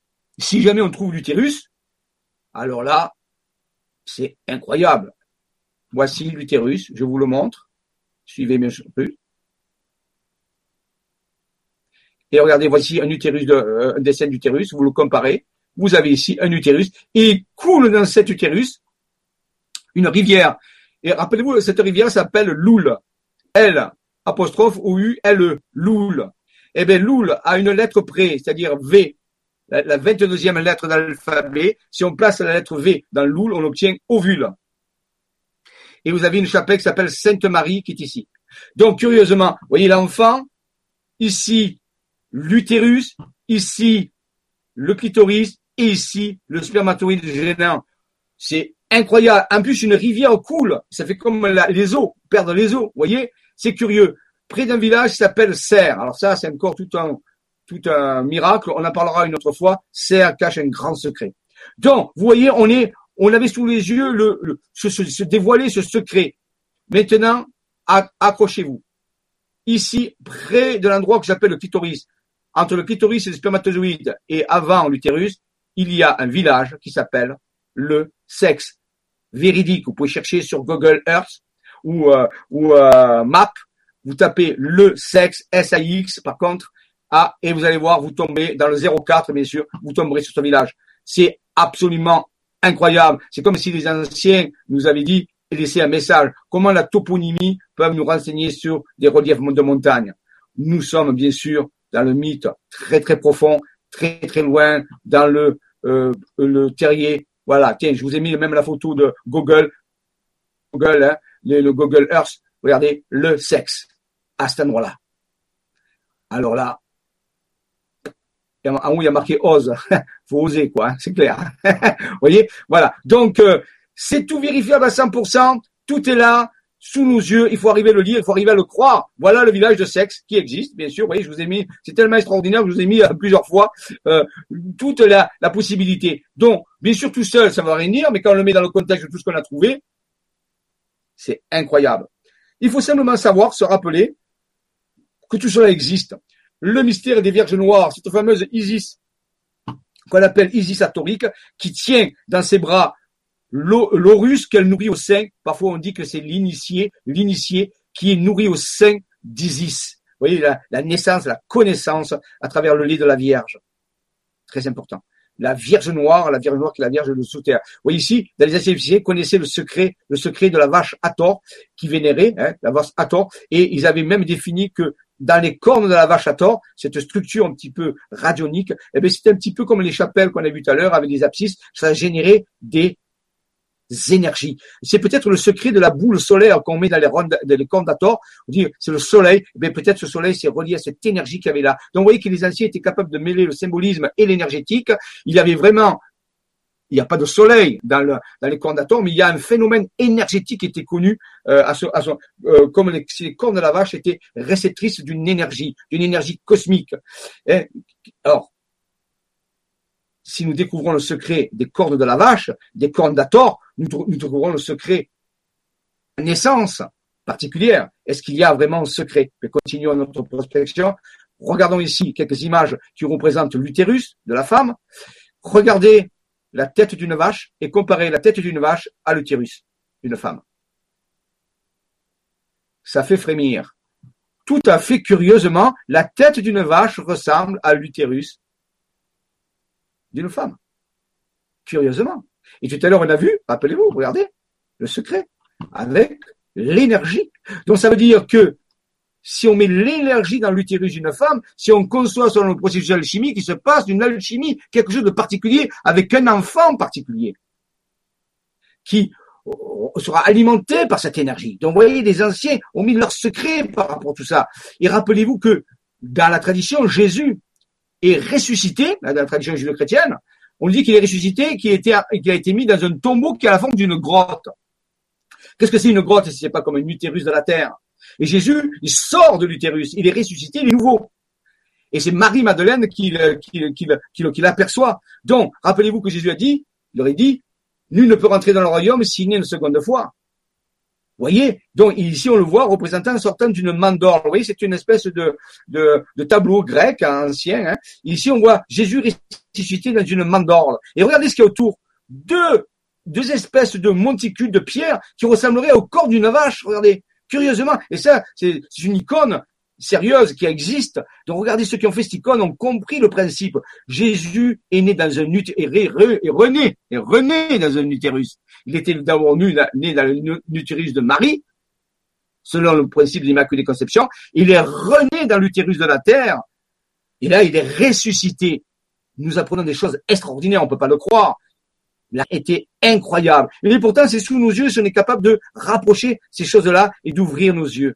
Donc, Isadéa devient un archétype. C'est comme si nous annonçait, nous rappelait qu'il y a une autre façon de concevoir dans la spiritualité. Il y a des façons terrestres, comme nous connaissons, puis des façons célestes. Et si on se mettait à concevoir les, enfants de cette façon-là, qu'est-ce qui se passerait? Quelle serait notre descendance? Serait-elle la même ou serait-elle différente?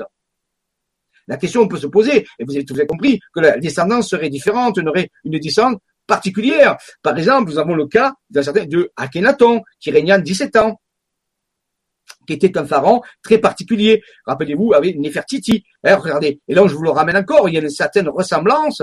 Akhenaton, Nefertiti, leur fille, regardez aussi, avec l'enfant. Donc, c'est ce que peut-être les anciens nous essaient de nous passer en disant, si vous concevez différemment spirituellement, vous aurez une descendance différentes. Ici, je vous laisse admirer les analogies qui apparaissent. Voilà. Alors, bien sûr, de tout ça, ça continue. Euh, bien sûr, euh, au-delà, au-delà de tout ça, il y a une géométrie sacrée qui va venir compléter. Alors, je vous simplement, je vous l'annonce. D'après certaines sources, les généalogies des sources syriennes ont deux cœurs. Bon, on peut se poser la question est-ce que c'est vrai, c'est pas vrai? Rappelez-vous qu'on est dans un mythe, mais deux cœurs, peut-être un cœur physique et un cœur spirituel. Peut-être qu'il faut que les deux cœurs fonctionnent à plein rendement pour faire fonctionner curieusement les êtres accomplis. Voilà. Maintenant, si c'est vrai, l'histoire doit continuer. Et là, Raymond, de nouveau, a une révélation de son être intérieur incroyable. Il est très, très aligné à, Soma, à son être intérieur. Et Soma, qu'est-ce qu'il lui montre? Il montre que dès l'enfant, regardez, apparaît une nouvelle entité qu'on voit de profil. On voit son visage, son nez, ses son cheveux, Ici, sa main qui se lève, ici. C'est comme si elle sortait de l'enfant. Et curieusement, on se dit, mais c'est comme si on montrait le futur de l'enfant. Et le futur de l'enfant, c'est une, une, femme, une demoiselle, une, une, une, euh, personne euh, du sexe féminin. Et bien sûr, on va apprendre plus tard que c'est la représentation d'Isadéa. C'est comme si on nous disait, oui, de l'enfant va sortir cet nouvel élément féminin qui s'extrait de cet enfant.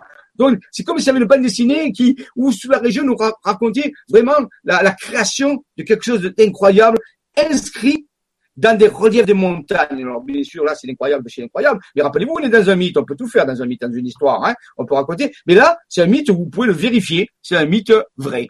C'est comme ça. Et on peut, parce que si on pas les cartes et qu'on les dessine, ça y est, on peut, nous sommes allés sur les lieux, il y a tout. Il n'y a pas de problème. Donc, en réalité, on nous, annonce la croissance de cet enfant sous forme d'un être féminin, ainsi de suite. Voilà. Donc, on le voit ici. Il va aller vers d'autres géométries sacrées. On va dire que plutôt, il va aller habiter des lieux vibratoires. Il va habiter, bien sûr, il ne peut pas habiter des maisons comme chez nous, euh, euh matériel. Il va habiter dans des maisons vibratoires, des structures énergétiques, des, géométries sacrées pour qu'il puisse, pour que sa, son entité puisse résonner. Je vais arrêter 5 secondes si vous voulez pour voir s'il y a des questions, puis je continuerai le,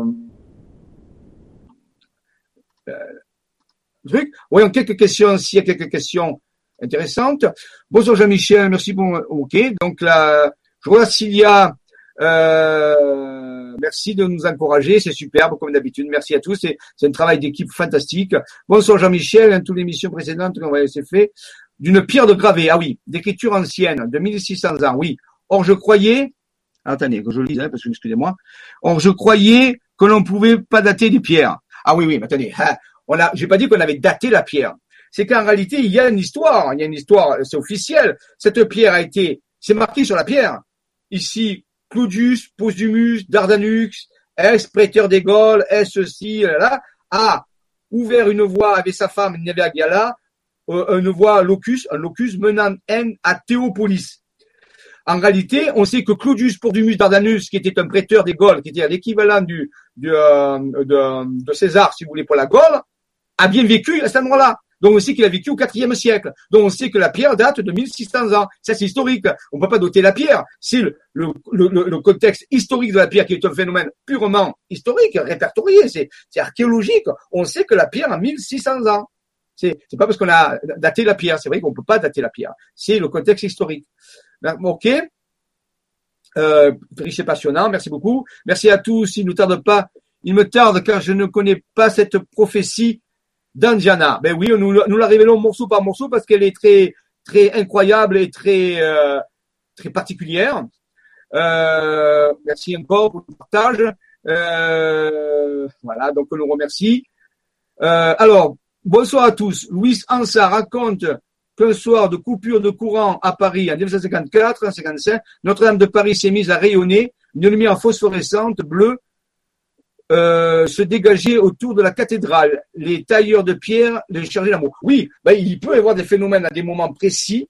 Si vous voulez, quand l'énergie, quand le dragon, le dragon du ciel rejoint le dragon de la terre, à ce moment-là, l'alchimie se fait et il peut y avoir une vibration qui est émanée par, par, par la cathédrale, par exemple. Oui, c'est tout à fait possible. Alors, ça arrive pas tout le temps, hein, bien sûr, parce qu'il y a des nombreuses pollutions lumineuses dues à la ville de Paris. Mais quand il y a cette fameuse coupure de courant où c'était calme, et dans les années 50, c'était moins pollué que maintenant, bien sûr. Hein, et donc, il y a eu cette concours de circonstances qu'on a pu voir cette espèce de rayonnement. Ça ne m'étonne pas. Hein, c'est une cathédrale vraiment alchimique, Notre-Dame de Paris. Merci, merci à tous, merci de vos encouragements, euh, merci euh, pour dire tout ça. Je ne dis pas tous les trucs, mais c'est simplement beaucoup d'encouragements. Euh, voilà. Donc, euh, oui, alors, on retrouve beaucoup d'éléments des chroniques de GRQ d'Anton Park. Oui, tout ceci a été avant qu'Anton Park écrive ses livres. Hein. Alors, moi, je le connais bien, c'est un de mes amis, donc il est plus ou moins courant de ce qu'on fait. Mais euh, ça, ces découvertes datent de 2001. Et là, à l'époque, Anton Park n'avait pas publié. Donc, réalité, elle retrouve ces chroniques. Oui, c'est vrai que l'histoire de Anton Park, on en parlera plus tard, bien sûr, elles vont arriver et vont corréler tout ça. Mais c'est dans l'ordre chronologique, ce qu'on appelle les chroniques. Donc, oui, tout à fait, Anton Park euh, a découvert des choses extraordinaires que nous avons euh, trouvées aussi, et elles vont se corréler ensemble. Elles vont amener des détails euh, très importants qui vont continuer à valider ce mythe, en réalité. Voilà. Bien. merci à tous. Merci à tous de tous ces encouragements. voilà. Bon, très bien. Écoutez, on va continuer. Bonjour, beaucoup de paroles et peu d'actes. Un coup d'épée, oui. Alors, euh, oui, oui, ben, écoutez, c'est bien. Moi, j'accepte toutes vos remarques. Mais je dis, avant de faire des remarques, produisez quelque chose. Hein.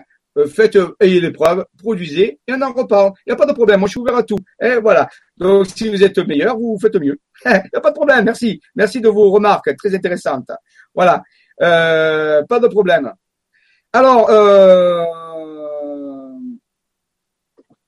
voilà. Alors, on va reprendre notre notre cours de notre de, notre mythologie pour avancer. Je ne sais pas si on pourra la finir aujourd'hui, mais renseignera, on prendra le temps qu'il faut parce qu'elle est très importante. Il y a beaucoup d'importants. Donc, je vais reprendre ma ma mon diaporama où je l'ai arrêté. Alors, c'est le mouvement. On a vu tout à l'heure le mouvement. Continuons ce mouvement, bien sûr. il nous amène vers une géométrie sacrée que nous, nous dont nous parlerons dans d'autres chroniques qui viendront après, mais c'est pour vous montrer qu'il y a un événement. Alors, je rappelle que euh, un jour il y a euh, donc euh, un chercheur qui est venu à, à Théopolis et il a il a révélé que le, le site de Théopolis euh, était un lieu où les êtres de Magonia, le petit peuple et les fées galactiques pouvaient venir. Ce chercheur est donc euh, a fait ses révélations. Il dit moi je pense que ce lieu c'est une porte ouverte euh, vers d'autres dimensions. Donc maintenant euh, ceux qui veulent de la pratique, ils ont qu'à venir sur le terrain, se confronter au terrain.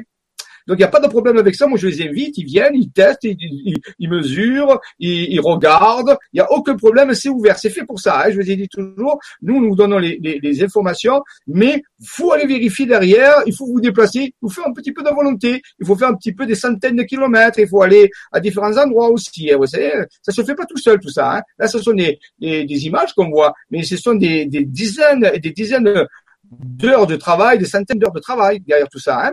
Donc, est-ce que nous allons vers une nouvelle terre? Il semblerait que tout ceci nous envisage une, comme une genèse, comme quelque chose qui est en train d'arriver, une seconde genèse. Est-ce que c'est possible? Oui, dans ce mythe, c'est possible. Cette genèse devient une, une chose logique, un prolongement logique à toutes ces découvertes, bien sûr, par rapport à ça. Alors continuons, on va voir si ça se révèle. Donc, découverte et aventure, le mystère Indiana vers une nouvelle genèse. Est-ce que cet enfant stellaire qui a été conçu et qui est né spirituellement, maintenant la question vous poser, est-ce qu'il est incarné? Non, il n'est pas incarné.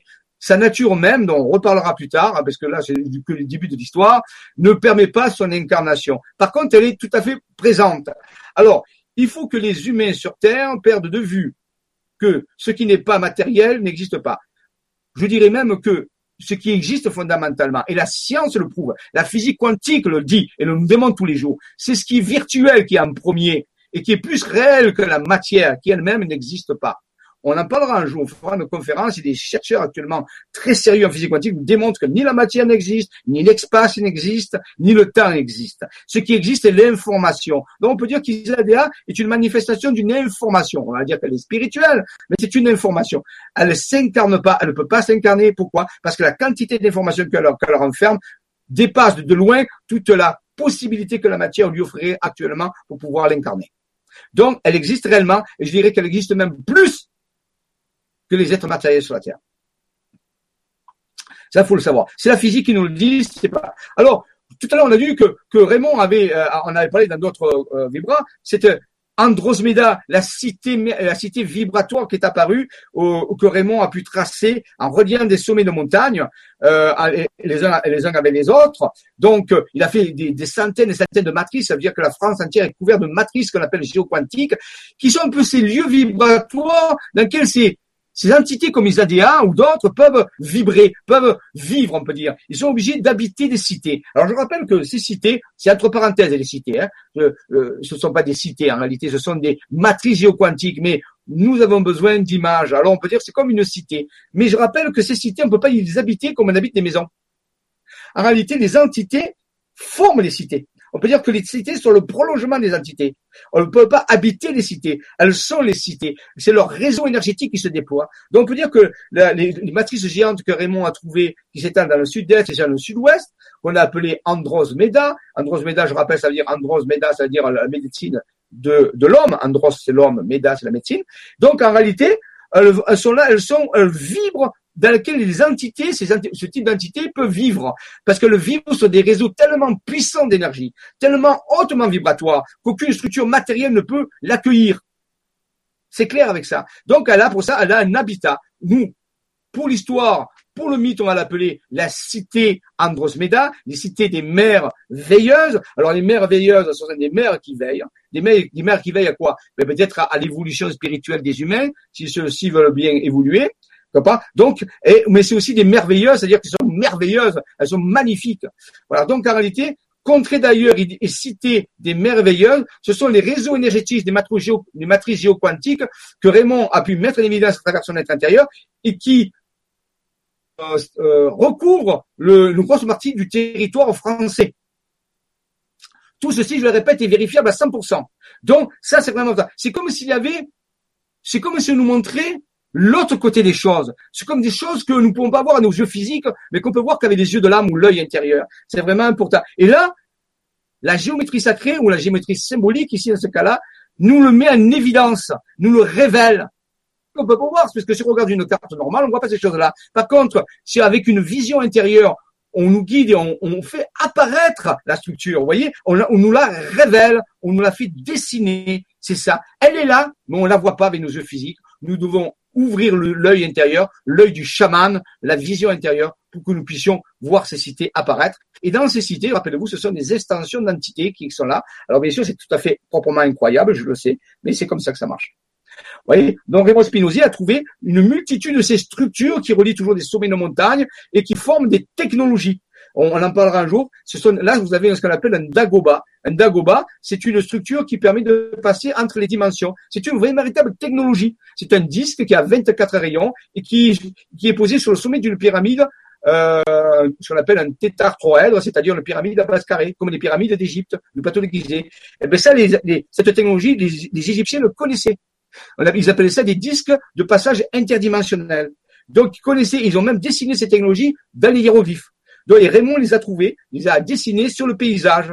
Donc, on nous, indique ici qu'il existe en France des passages, des endroits où on peut passer d'un plan vibratoire à un autre plan vibratoire, c'est-à-dire de passer de la vision terrestre à la vision intérieure. Et c'est dans la vision intérieure qu'on verra les entités ne jouent pas, dont Isadia fait partie. Bien sûr. Voilà, vous voyez, ici, j'ai euh, une personne qui est douée euh, de, de, ses doigts et qui a pu réaliser un, montage, vous voyez, sur pyramide avec le Dagoba qui tourne dessus avec un moteur électrique. Et ça montre comment les technologies fonctionnent. Donc, vous voyez, on a pu passer ici d'un modèle purement d'un plan euh, de géographie et quelqu'un l'a construit, l'a fait exister euh, physiquement en, en, reliant des tubes de cuivre entre eux. Et ça marche, hein, et, ça, et ça crée des actions très particulières. Nous avons détecté des mouvements d'énergie, des mouvements de ce qu'on appelle des ondes de torsion. C'est absolument incroyable. Donc ça existe vraiment, puisqu'on peut construire des modèles réduits. Alors, c'est merveilleuse, c'est, il existe des merveilleuses, des entités comme Isadea, si vous voulez.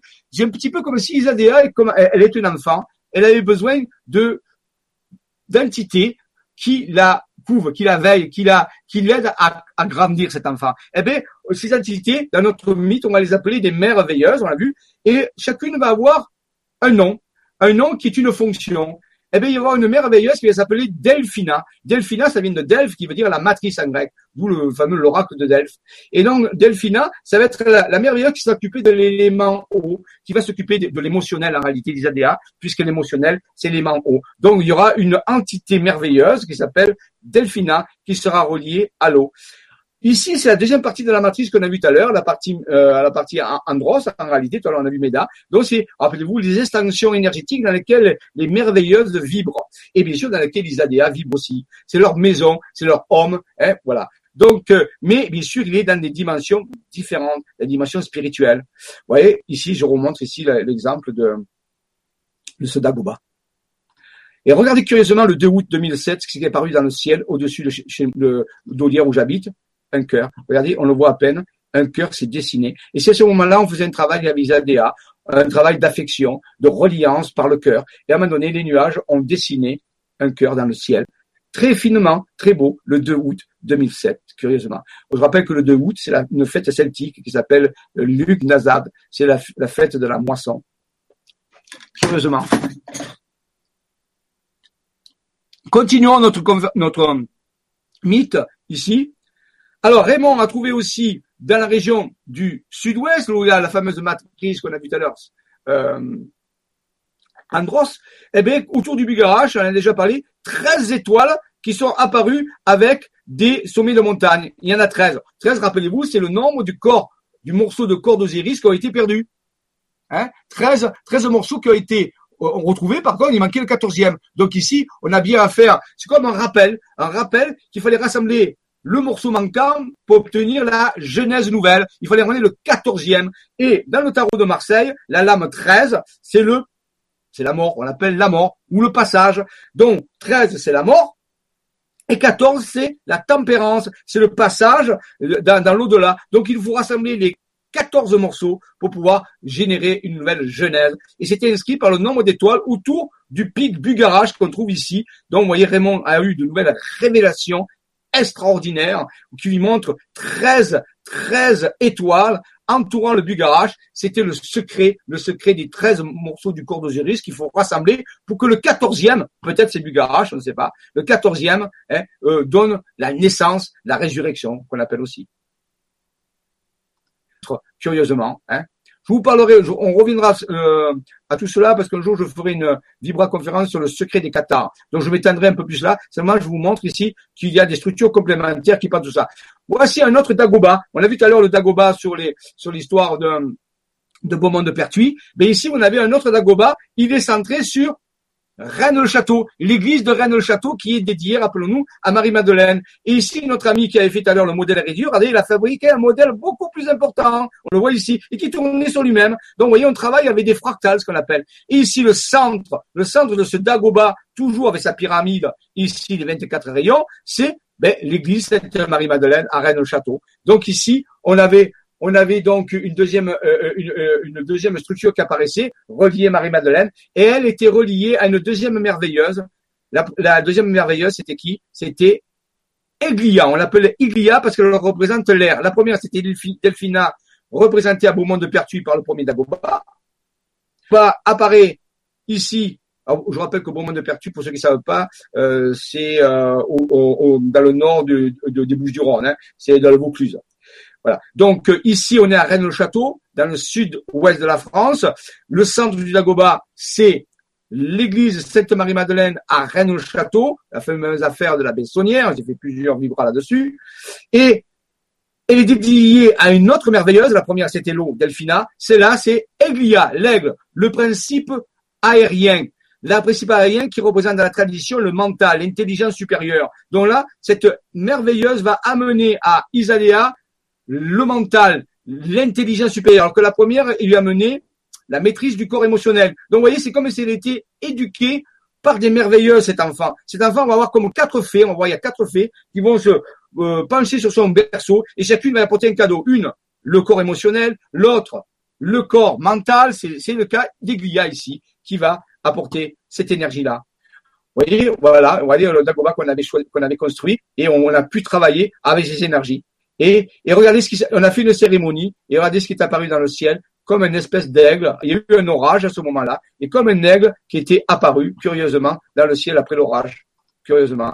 regardez ici, voilà, l'aigle apparaît encore plus. Il est, il de lumière cette fois-ci, vous voyez. Moi, ses ailes, sa tête, ici. Alors bien sûr, c'est soit des formations nuageuses, je sais bien, mais dans le mythe, ça représente cet aigle qui apparaît à Manoné. Là, la deuxième merveilleuse, je rappelle, première merveilleuse, Delphina, centrée sur Beaumont de Pertuis avec le premier Dagoba. Deuxième merveilleuse, Eglia, centrée sur euh, l'église Sainte-Marie-Madeleine à Règle-le-Château. Chacune des merveilleuses apporte un principe. L'une, l'émotionnel avec l'eau. L'autre, le mental supérieur, l'intelligence avec l'air. Comme l'aigle, comment dire, le symbole de l'aigle. voyez Voilà. Donc, il y a eu un troisième Dagoba qui va apparaître. Et ce troisième Dagoba va être centré, rappelez-vous, de sur quoi? Sur notre-Dame de Paris. Notre-Dame de Paris va devenir aussi le centre. Donc tout à l'heure, quand le monsieur a dit que à un moment donné, euh, en 1950, cette, cette Notre-Dame de Paris s'est mis à rayonner d'énergie, on peut mieux le comprendre puisqu'elle est le centre d'un Dagoba, pareil, avec dans la région parisienne. Et bien sûr, ce Dagoba va renfermer une merveilleuse. Cette fois-ci, ça va être la Terre. Alors, on va l'appeler Isaiah. Isaiah qui va, qui va s'occuper du corps, on peut dire, du corps vibratoire éthérique de Isadea. Vous voyez? Donc en bas, vous retrouvez les deux autres matrices qu'on a vues tout à l'heure, Andromeda, les deux matrices géantes, on peut dire, qui sont là et qui soutiennent euh, Isadea. Donc vous voyez, on a affaire comme un, un conte de fées. Alors c'est un conte de fées F-E-E-S ou euh, F-A-I-T-S, comme on veut. Et à ce moment-là, on voit qu'il y a une, on nous montre des choses incroyables. On ne peut pas le croire, bien sûr, on est dans un mythe, c'est normal. Mais quelque part, sous nos yeux, ce mythe est vraiment représenté par des structures qu'on peut vérifier. Il y a comme une bande dessinée qui apparaît et c'est très logique. C'est très, très curieux.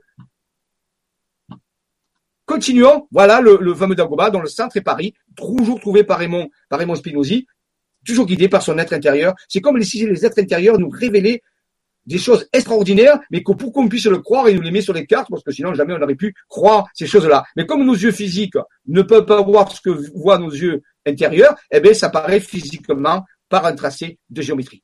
Paris, Notre-Dame, on l'a vu tout à l'heure. Donc ici, ça va bien ensemble. Donc rappelez-vous si Isaïa, Isaïa, la merveilleuse qui s'occupe du corps éthérique, dire du, corps, je dirais pas physique, puisqu'elle n'a pas de corps physique, Isaïa, mais son corps éthérique, hein, c'est l'élément terre. Notre-Dame de Paris. Alors là aussi, pareil, ça c'était Maxime Pellin qui avait lui aussi reçu une information dans Paris et autour de Paris, il y a comme un ange qui apparaît avec une étoile. Très curieux. Donc ça veut dire comme si, si suivre sa bonne étoile, suivre sa bonne étoile pour nous guider euh, vers vers les révélations suivantes d'Isadéa. Donc suivons la belle étoile de Paris euh, qui euh, nous, c'est l'ange un petit peu, c'est comme le dialogue avec l'ange. L'ange nous révèle ce mystère, cette chose-là. Voilà ici Isaïa. Alors j'ai pu représenter Isaïa comme Isis un petit peu. Hein. Euh, ici c'est une représentation d'Isis, très belle, très artistique, et je l'appelle Isaïa parce que bien sûr on n'a pas les moyens de représenter des merveilleuses. Ce sont des entités purement électromagnétiques, énergétiques, spirituelles. Donc on n'a on pas de forme à leur donner. Donc pour cela on est obligé d'utiliser des formes archétypales. Ici c'est Isis euh, qui qui on peut dire qui accueille Horus, mais pourquoi pas Isadéa. Voilà. Alors Raymond avait fait une chose très intéressante, il avait fait une guématrie. Vous voyez ce que ça donne? Le voyage à Paris, parce qu'à l'époque, on avait organisé un voyage à Paris, comme on fait là, hein, on l'avait déjà fait, mais cette fois-ci, on le fait différemment. Le voyage à Paris, 156. Le divin service, 156. La ville de Paris, le cœur étoile. Isis Osiris, pareil. Notre-Dame de Paris, la céleste présence, la planète Vénus, l'identité céleste, l'étoile des femmes, qui est une, une, étoile qui a été désignée par les Dogons, la cathédrale de Paris, la porte d'Orion, le céleste concept, Magdala, l'anneau pur. Alors, ça nous, relie ceci à Marie-Madeleine. On en parlera plus tard. On verra que Marie-Madeleine va prendre sa place petit à petit, mais ce sera. Euh... Alors, je vous laisse lire un petit peu le, les différentes guématries, hein, parce que euh, c'est intéressant.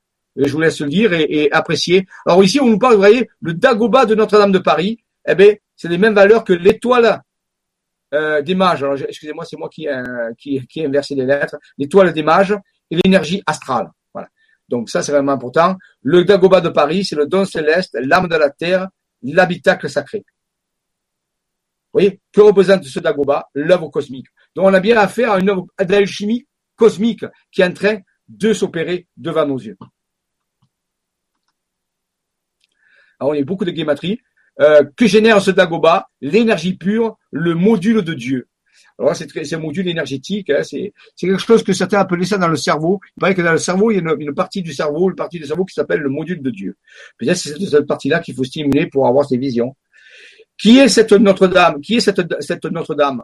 Le rayon pur, la Magdaléenne. Donc ici, on essaie de nous attirer vers la suite de l'histoire qu'on verra plus tard, il y a un lien avec Marie-Madeleine, puisque rappelez-vous, on a vu tout à l'heure que euh, un des Dagobas est centré euh, sur euh, l'église Sainte-Marie-Madeleine, la reine de château. Donc, vous voyez, et donc le plan de Dieu, le Créateur. Donc tout ceci est de très très haute volée quelque part. Alors que nous apporte Isaïa, par exemple, cette merveilleuse qui accueille l'énergie d'Isadéa du plan éthérique, le cœur plus la pensée l'accouchement planétaire. Donc nous allons ici un accouchement planétaire. C'est comme quelque chose qui allait se passer pour la planète. Bien sûr, des entités de cette dimension-là, ce sont des entités, des entités planétaires. Elles vont amener, pour ceux qui le veulent, des, des, des, changements planétaires. Maintenant, je rappelez-vous, c'est pour ceux qui le veulent. Euh, il n'y a aucune imposition là-dedans. C'est ceux qui arrivent à y croire, ceux qui arrivent à y réfléchir avec profondeur de vision, ceux qui arrivent à sortir de leur façon de fonctionner ordinaire, peuvent avoir accès à des éléments. Mais ces éléments ont des preuves sérieuses. Vous l'avez vu jusqu'à maintenant. voyez? Voilà. D'autres guématries aussi qui parlent de Isaïa, l'ange étoile, ainsi de suite. Donc, vous voyez, c'est vraiment important. Toujours cette guématrie nous apporte des informations sur l'existence réelle donc c'est comme si ça, ça a approuvé euh, ces dessins par une étude guématrique euh, où on mélange les valeurs numériques avec avec les, les, les, les phrases. Voilà. C'est comme ça qu'on apprend les choses. Hein. Vous voyez, isaïque, l'énergie isaïque, euh, bien sûr, ça ressemble à l'énergie d'Isis, bien sûr, par rapport à tout ça. Alors, vous voyez, c'est comme un reflet. Ici, c'est curieux. Ça, c'est un, un, paysage qui existe en Orient. Et regardez, la personne a pris la, photo du paysage et ça reflété dans l'eau et ça a donné ça. C'est réel, hein, c'est pas un montage, c'est un paysage réel qui existe, qui se reflète dans un lac. C'est quand même, quand même hallucinant, hein, ce qui peut se passer. Alors ici, par exemple, le fonctionnement de, Notre-Dame de Paris, bon, on le voit ici, fonctionnement énergétique, on a parlé tout à l'heure. Regardez, vous voyez, hop, ça fait le nœud d'Isis. Certains ont, ont étudié le fonctionnement énergétique un des fonctionnements énergétiques de Notre-Dame de Paris, ça crée voyez, un mouvement d'énergie qu'on appelle le nœud d'Isis. Vous voyez, on retrouve ce nœud chez les Égyptiens, le nœud isiaque. Donc, on peut dire que vraiment Notre-Dame de Paris est dédié à Paris, par Isis. Sous Napoléon, rappelons-nous que le blason de la ville de Paris, c'était une barque, avec une étoile, trois abeilles, et regardez, devant, euh, devant la barque, ici, il y a une statue qui représentait Isis, qui suivait l'étoile. L'étoile, bien sûr, c'est Sirius. Donc vraiment, on dit que Paris est dédié à la déesse Isis. C'est un fait. Et c'est ce que nous dit l'énergie isaïque ou l'énergie d'Isaïa, qui est l'énergie de la terre. Rappelez-vous que Isis appelée aussi Notre-Dame de dessous terre. Donc il y a vraiment un lien. Donc Paris est vraiment la capitale dédiée. Et j'ai appris qu'avant, sous Saint-Germain-des-Prés, sous Saint-Germain à Paris, il y avait un, temple dédié à Isis. Les anciens savent ça. Il y a un ancien temple dédié à Isis qui maintenant est recouvert par la par l'église de Saint-Germain-des-Prés. Donc, vraiment, ça corrélait tout à fait ce que nous avions trouvé par Isis, la capitale de la France dédiée à Isis, à cette déesse mère qui a donné naissance à Horus et qui a ressuscité Osiris. Vous voyez? Aussi un morceau de tuile euh, dans, dans le sud de la France qui à l'époque était un peu énigmatique. Vous voyez, on la voit avec des écritures et on avait, il y avait marqué Arca Isix. Arca Isix, c'était l'arche d'Isis. L'Arche d'Isis, ici, il y a un livre que j'ai que, que j'ai acheté, qui est très très bien, qui s'appelle Genesis. La première, et ce livre révèle des choses extraordinaires. Il a écrit, été écrit par deux Anglais. Si vous pouvez trouver ce livre, il faut lire en anglais parce qu'il est qu'en anglais, mais si vous arrivez à trouver ce livre, ça s'appelle Genesis, The First Book of the Revelation, c'est extraordinaire et ça, et ça conforte à 100% ce qu'on a trouvé, mais cette fois-ci dans la région du Sud-Ouest. Nous, on a trouvé ça dans la région du Sud-Est et je trouve que dans la région du Sud-Ouest, c'est la même chose d'une autre façon ça corrélait totalement, et ça on en parlera un jour, on parlera de la, la découverte dans le sud-ouest, mais on fait les choses par ordre. On, parle du sud-est pour l'instant, mais la Genesis, la, le livre de la première révélation avec Archaïsis, l'arche d'Isis. Et j'ai trouvé cette image absolument incroyable. Est-ce que le secret de l'arche de l'Alliance ne serait pas relié à Isis? C'est une question qu'on peut se poser. Alors, la solution de l'énigme de Raymond Spinozzi, euh, quelle est-elle, cette énigme incroyable, c'est que en réalité, euh, on va voir, et on y reviendra, que pour que cette conception soit faite, que cette Isadéa, cet enfant spirituel puisse naître, rappelez-nous, on a uni le ciel et la terre. Il faut savoir que la terre est représentée dans la tradition par le carré et que le ciel est représenté par le cercle.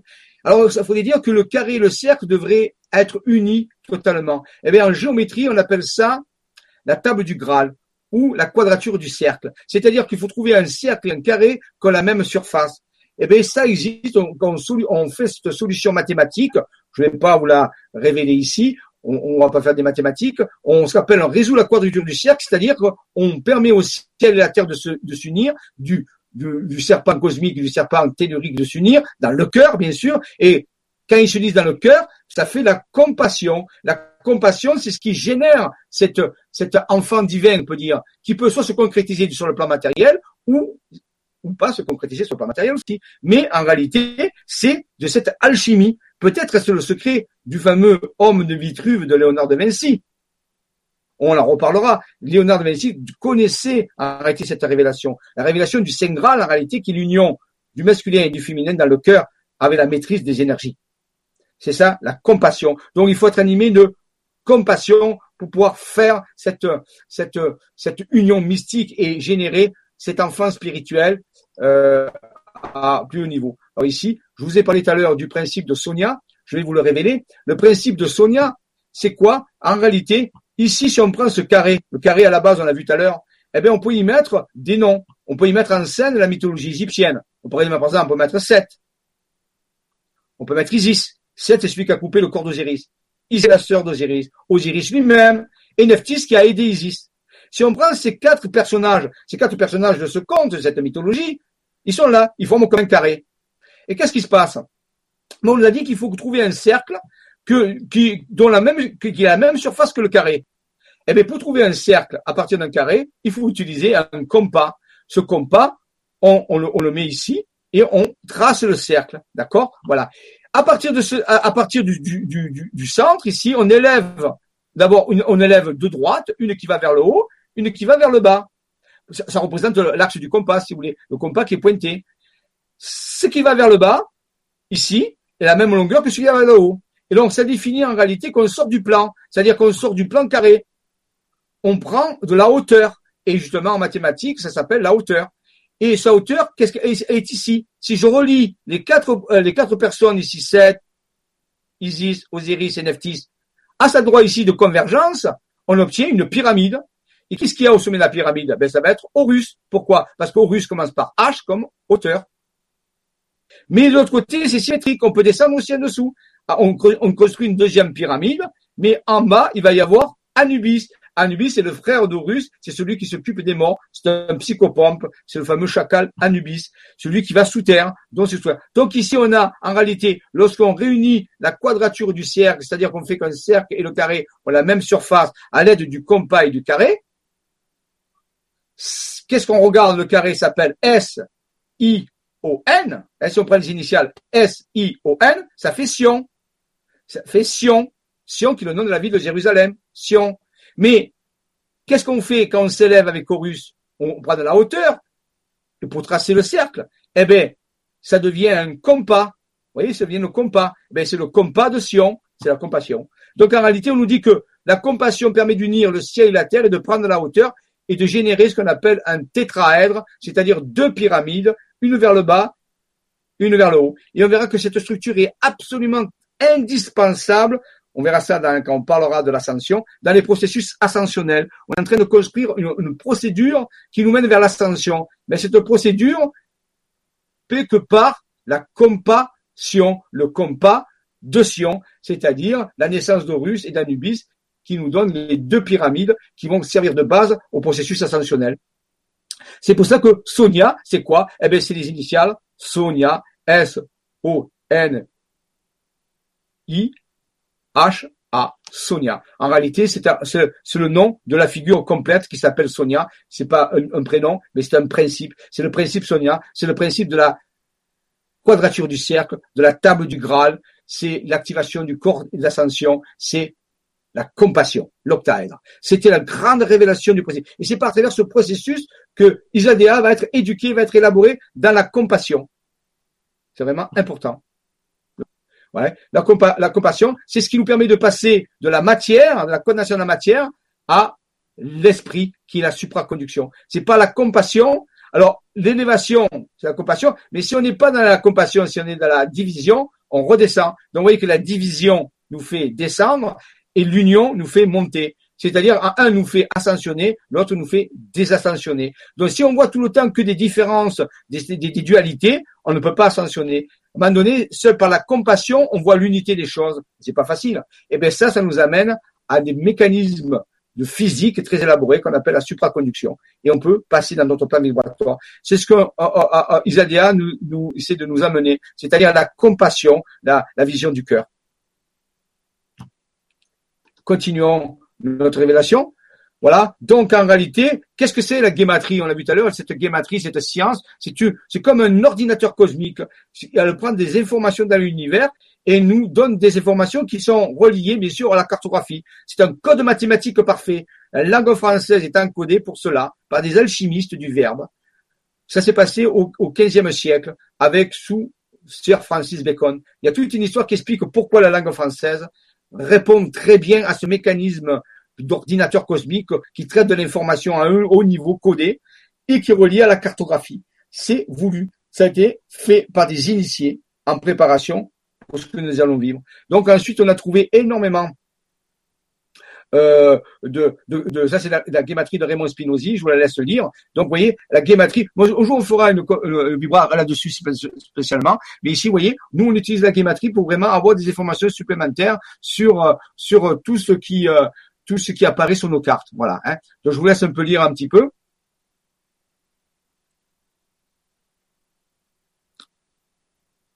Voilà, vous avez, vous avez les valeurs. Alors quand les valeurs sont égales, c'est que les phrases résonnent les unes avec les autres et sont en lien. Vous voyez, par exemple, l'âme de la terre, c'est pareil que l'état christique.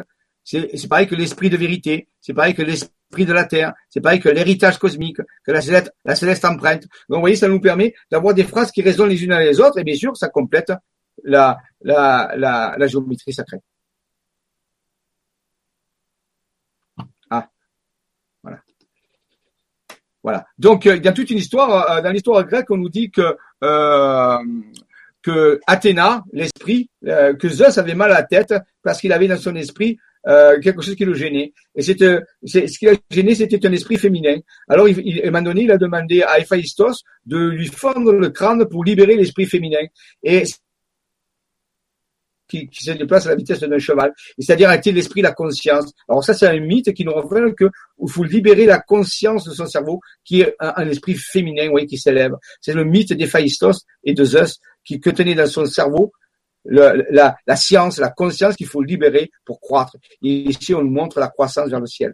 Et regardez ici un couple, vous voyez, il y a un couple qui est en train ben, d'avoir des relations alchimiques avec des anges, vous voyez, alchimiquement sous les rayonnements. Donc, vous voyez que les, anciens connaissaient cette, technologie hein, de la conception. On le voit sur des anciennes planches qui existent. Tout ça, c'est vraiment des caractères alchimiques. Voilà, donc ici on a une planche qui représente euh, euh et, euh, et, Isis. Isis, on la reconnaît avec son trône ici sur la tête, et Nephthys avec sa coupe, qui sont en train de magnétiser Osiris.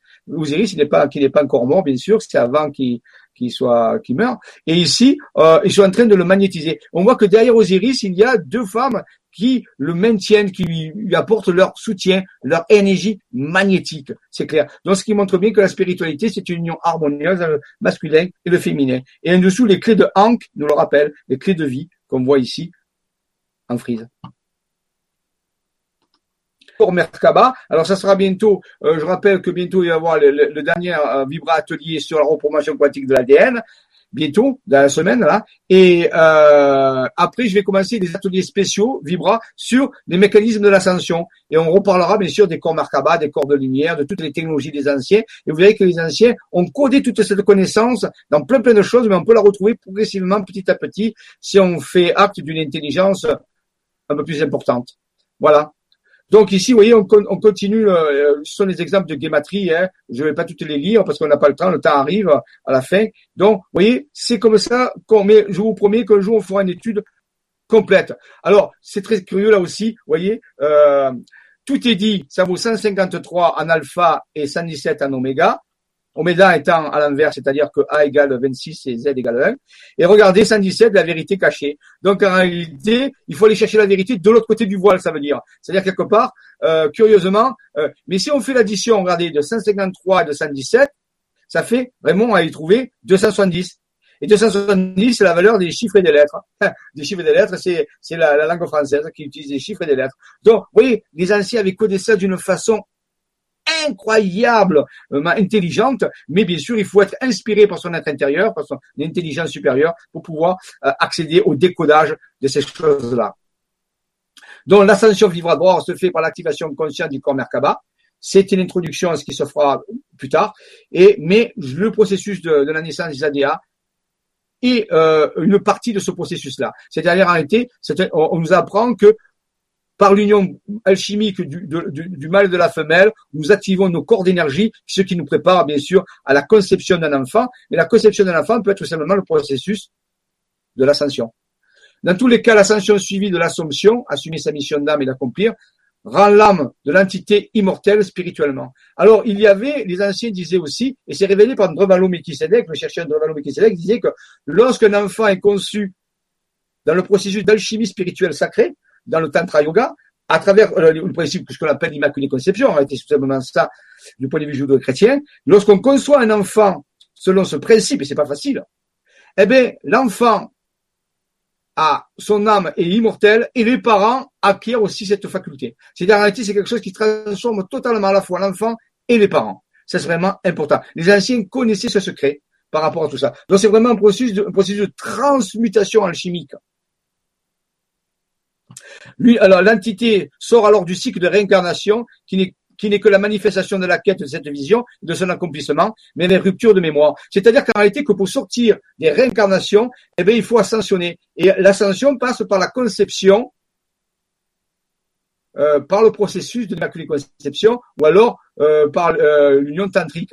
Mais quand je dis enfant, c'est au sens large, attention. Ce n'est pas qu'un enfant physique, ça peut être des projets, ça peut être une ascension, ça peut être une façon de voir différente. faut voir conception d'un enfant au sens large, bien sûr. Hein, faut pas dire, ah oui, mais alors, non, non, non, non. C'est conception d'un projet spirituel, de grande ampleur. peut être un exemple. mais regardez le cas de Jésus. Jésus, est-ce que c'est pas la concrétisation de la vision de Marie à travers Joseph? Ah, la question est là, je vous la pose. On, a, on avait vu ça. Et ici, par exemple, quand je reviens ici, on voit que cette, cette, cette jeune femme qui est Athéna, mais elle représente un petit peu l'Esprit Saint. Rappelez-vous qu'Athéna, c'était la déesse de la science. Donc l'Esprit Saint, pour les judéo-chrétiens, c'est aussi la science. Donc c'est vraiment, vous voyez, les symboles changent, mais en vérité, ils veulent dire la même chose. Et cette science, c'est la science qu'on voit ici de l'accouplement alchimique. Donc les anciens, dans cette gravure, on peut pas, peut pas l'accuser d'être moderne, hein, euh, euh, très ancienne, nous révèle ce secret pour ceux. Et ici, regardez, il y a l'aigle, il y a l'aigle qui est là, qui symbolise l'intelligence supérieure. On l'a vu tout à l'heure avec Elia. Isadéa serait-elle la Sophia céleste de la prochaine ère, c'est-à-dire introduit-elle cette nouvelle ère de d'avancement, d'évolution qui est en train de se préparer? Est-ce un principe, un concept, une, une, pas nouvelle façon de voir puisqu'elle existait avant mais qu'on avait perdu? Oui, la question est posée. Sophia, qui veut dire Sophie, qui veut dire sagesse. Est-ce la porteuse d'une nouvelle sagesse? Est-ce une forme archétypale? La réponse est oui. Isadea est une forme archétypale. Elle est issue du principe Sonia qu'on a vu tout à l'heure, d'utilisation. Vous voyez, tout était encodé. C'est comme si les anciens avaient fait certaines choses et que nous les vivons en plus forte ampleur actuellement. Alors, il y a une, une parole d'un maître qui s'appelle Yeshua, vous le connaissez sûrement. Il a dit ceci, celui qui blasphème contre le Fils, il lui sera pardonné. Celui qui blasphème contre le Père, il sera pardonné. Mais celui qui blasphème contre la Saint-Esprit, et voyez bien que c'est un féminin, il ne sera pas pardonné ni dans ce monde ni dans l'autre. Donc ça veut dire quoi? Ça veut dire qu'en réalité, si blasphémie, ici, il faut le prendre en disant rejeter. Si vous rejetez le Saint-Esprit, alors le Saint-Esprit, c'est quoi? C'est la science. Si vous rejetez de la science, en réalité, vous ne pourrez pas sortir des chaînes. En ou si pardonner, ça, c'est par le don, c'est par le don, si vous voulez. Donc, vous dire que celui qui rejette la vraie science, la science avancée, n'a aucune chance de s'en sortir. Il va continuer à tourner en rond. Voilà les paroles énigmatiques du maître Yeshua. Donc, par rapport à ça. Donc, suivre la Saint-Esprit, c'est vraiment important. Donc, Isadia, puisque c'est une principe archétypale, peut représenter la forme de la terre Gaïa. C'est aussi une expression de la terre, une nouvelle terre, une terre qui est en train de renaître et qui va vers un futur différent. Isadea et aussi sous la forme de la terre-mère Gaïa, comment l'appeler. Isadea et le vaisseau cosmique, c'est elle a aussi des visions, Isadea. Elle voit ce futur, ce fameux bateau, on l'a vu tout à l'heure, où il y avait cet homme et cette femme en harmonie, qui, qui, qui avaient toute voile dehors, et les tissus, on peut dire qu'Isadea est issue de cette harmonie. Elle, elle, a une vision lointaine, elle voit loin, elle voit le futur. Rappelez-vous, elle voit peut-être au-delà de nos rêves. Peut-être qu'il faut se relier à Isadea pour partager sa vision. Isadea est-elle la mère d'un nouveau monde? Elle porte le voile ici comme existe, donc il faut, lui faudra la, faut la dévoiler. Donc en réalité, ils allaient la porteuse archétypale d'un nouveau monde. À nous de répondre, à nous de répondre. Bien sûr, Sonia, ce principe est la clé de l'ascension quantique non linéaire. On en a parlé tout à l'heure. Tout ceci, bien sûr, sera revu et détaillé dans d'autres vibra-conférences et dans des ateliers pratiques, bien sûr. Je ne fais qu'annoncer des conséquences forme de vaisseau quantique et cosmique de la paix, cet Saint-Esprit, cette science, Saint-Esprit, ou cette Athéna pour les Grecs, cette connaissance avancée, est-ce que nous sommes en train de la redécouvrir? Sûrement, oui, c'est clair, nous sommes en train de redécouvrir cette science que les anciens avaient cachée dans l'alchimie, dans la géométrie sacrée, ainsi de suite. Pourquoi est-ce qu'on est en train de la découvrir? Parce que le monde est en train de changer et qu'on a besoin de cette science de paix, d'amour et d'harmonie pour sortir. Le principe sonien, matrice des ADN, on l'a vu tout à l'heure. Alors c'est quand même intéressant. La, vision et l'art et l'art de voir ce qui est invisible, on nous dit. Donc, il y a des choses invisibles pour nos yeux de chair. Il faut ouvrir nos yeux intérieurs pour voir. Et tout est là. Mais ceux qui ouvrent pas leurs yeux intérieurs ne peuvent pas le voir. Donc ils doutent, ils se disent c'est pas là, c'est là. Mais si vous ouvrez votre œil intérieur et si vous êtes guidé par votre être intérieur, il vous fait dessiner la vision intérieure. Et là, elle apparaît à vos yeux physiques, vous voyez? Donc il faut croire pour voir et non pas voir pour croire. Il faut croire, faut avoir déjà la vision supérieure et ensuite la vision supérieure vous aide à tracer ce que vous ne pouvez pas voir par la vision physique. Voilà comment ça se passe en ce moment-là. Donc, est-ce que est-ce qu'Isadéa est une hypostase? Est-ce qu'elle représente à un certain niveau? Myriam de Magdala, Marie-Madeleine Est-ce qu'elle représente Isis? Est-ce que c'est une nouvelle Isis, une nouvelle Marie-Madeleine, mais d'une dimension cosmique? La question est posée, bien sûr. On peut se poser toutes ces questions-là, surtout quand, quand faisant de la guématrie, on trouve des choses très intéressantes par rapport à ça. Donc, vous voyez, ces, ces personnages sont reliés. Il y a un lien entre Isis, Nephthys, Marie-Madeleine, Isadéa, le féminin sacré, Marie. Donc, tout ça, il y a quelque chose derrière qui, qui nous fait signe. La légende d'Isadéa, est-ce que c'est la Piscis-Sophia du Verseau? Est-ce qu'elle va elle-même un jour enfanter un nouveau monde ou enfanter un nouvel univers? Pourquoi pas, puisque nous sommes dans un conte, dans une histoire, on peut le penser. Donc, Isadéa est-elle une pensée archétypale de notre futur? Est-ce que c'est elle qui porte Est-ce que c'est un esprit supérieur? Est-ce que c'est un super esprit? Pourquoi pas inventer une nouvelle notion? Osons, allons de l'avant. Un super esprit qui est en train d'apparaître et qui va porter notre vision beaucoup plus loin. Bon, moins pour ceux qui le veulent, bien sûr. Hein. Voilà. Si nous rentrons dans la légende, dans le conte, elle va nous amener dans le terrier du pays de merveille. Elle va nous amener dans le pays du magicien d'Oz. Elle va nous amener de l'autre côté de la matrice dans Morpheus et Néo. Elle va nous appeler, c'est elle un peu la passeuse qui va nous aider à franchir ça. Mais encore faut-il que nous le voulions et que nous faisions quelques efforts. Bien sûr. Hein, voilà. Alors, on verra que si on étudie dans tous les textes, on va retrouver de ces allusions à la, à la, à la Sophia, à cet esprit immortel de la foi qui dissibre le ténèbres et le chaos. Mais c'est curieux, ça ressemble tout à fait à ce que devient Isadéa. voyez Donc, on, va trouver dans les anciennes des traces, comme des prophéties, comme si, comme s'ils quelque chose qu'on est en train de découvrir, mais qu'on a du mal à croire. Encore ici, une représentation d'Isadéa. J'ai trouvé ça, parce que j'avais pas représenté Isadéa, donc j'ai trouvé cette représentation incroyable d'Isadéa en guématrie Raymond a pu mettre en évidence quelque chose d'extraordinaire. Il dit, Isadéa éclaire le monde à le jour quantique de la chance. Et ce jour quantique de la chance, on l'a fêté le 25 juillet 2012. Donc, vous voyez, il y a une équivalence entre des dates particulières. Qu'est-ce qui s'est passé le 25 juillet 2012 eh On a fait le premier anniversaire, un anniversaire d'Isadéa, pas son premier, mais un anniversaire d'Isadéa. On a fêté sa fête. Et ce jour-là, Isadéa éclaire le monde. Isadéa commençait à éclairer le monde et on appelait ça le jour quantique de la chance. C'est les mêmes valeurs en guématrie que le 26 juillet 2012. Donc ça marchait absolument. On voit que le super esprit était en train de encore une autre représentation de la vérité.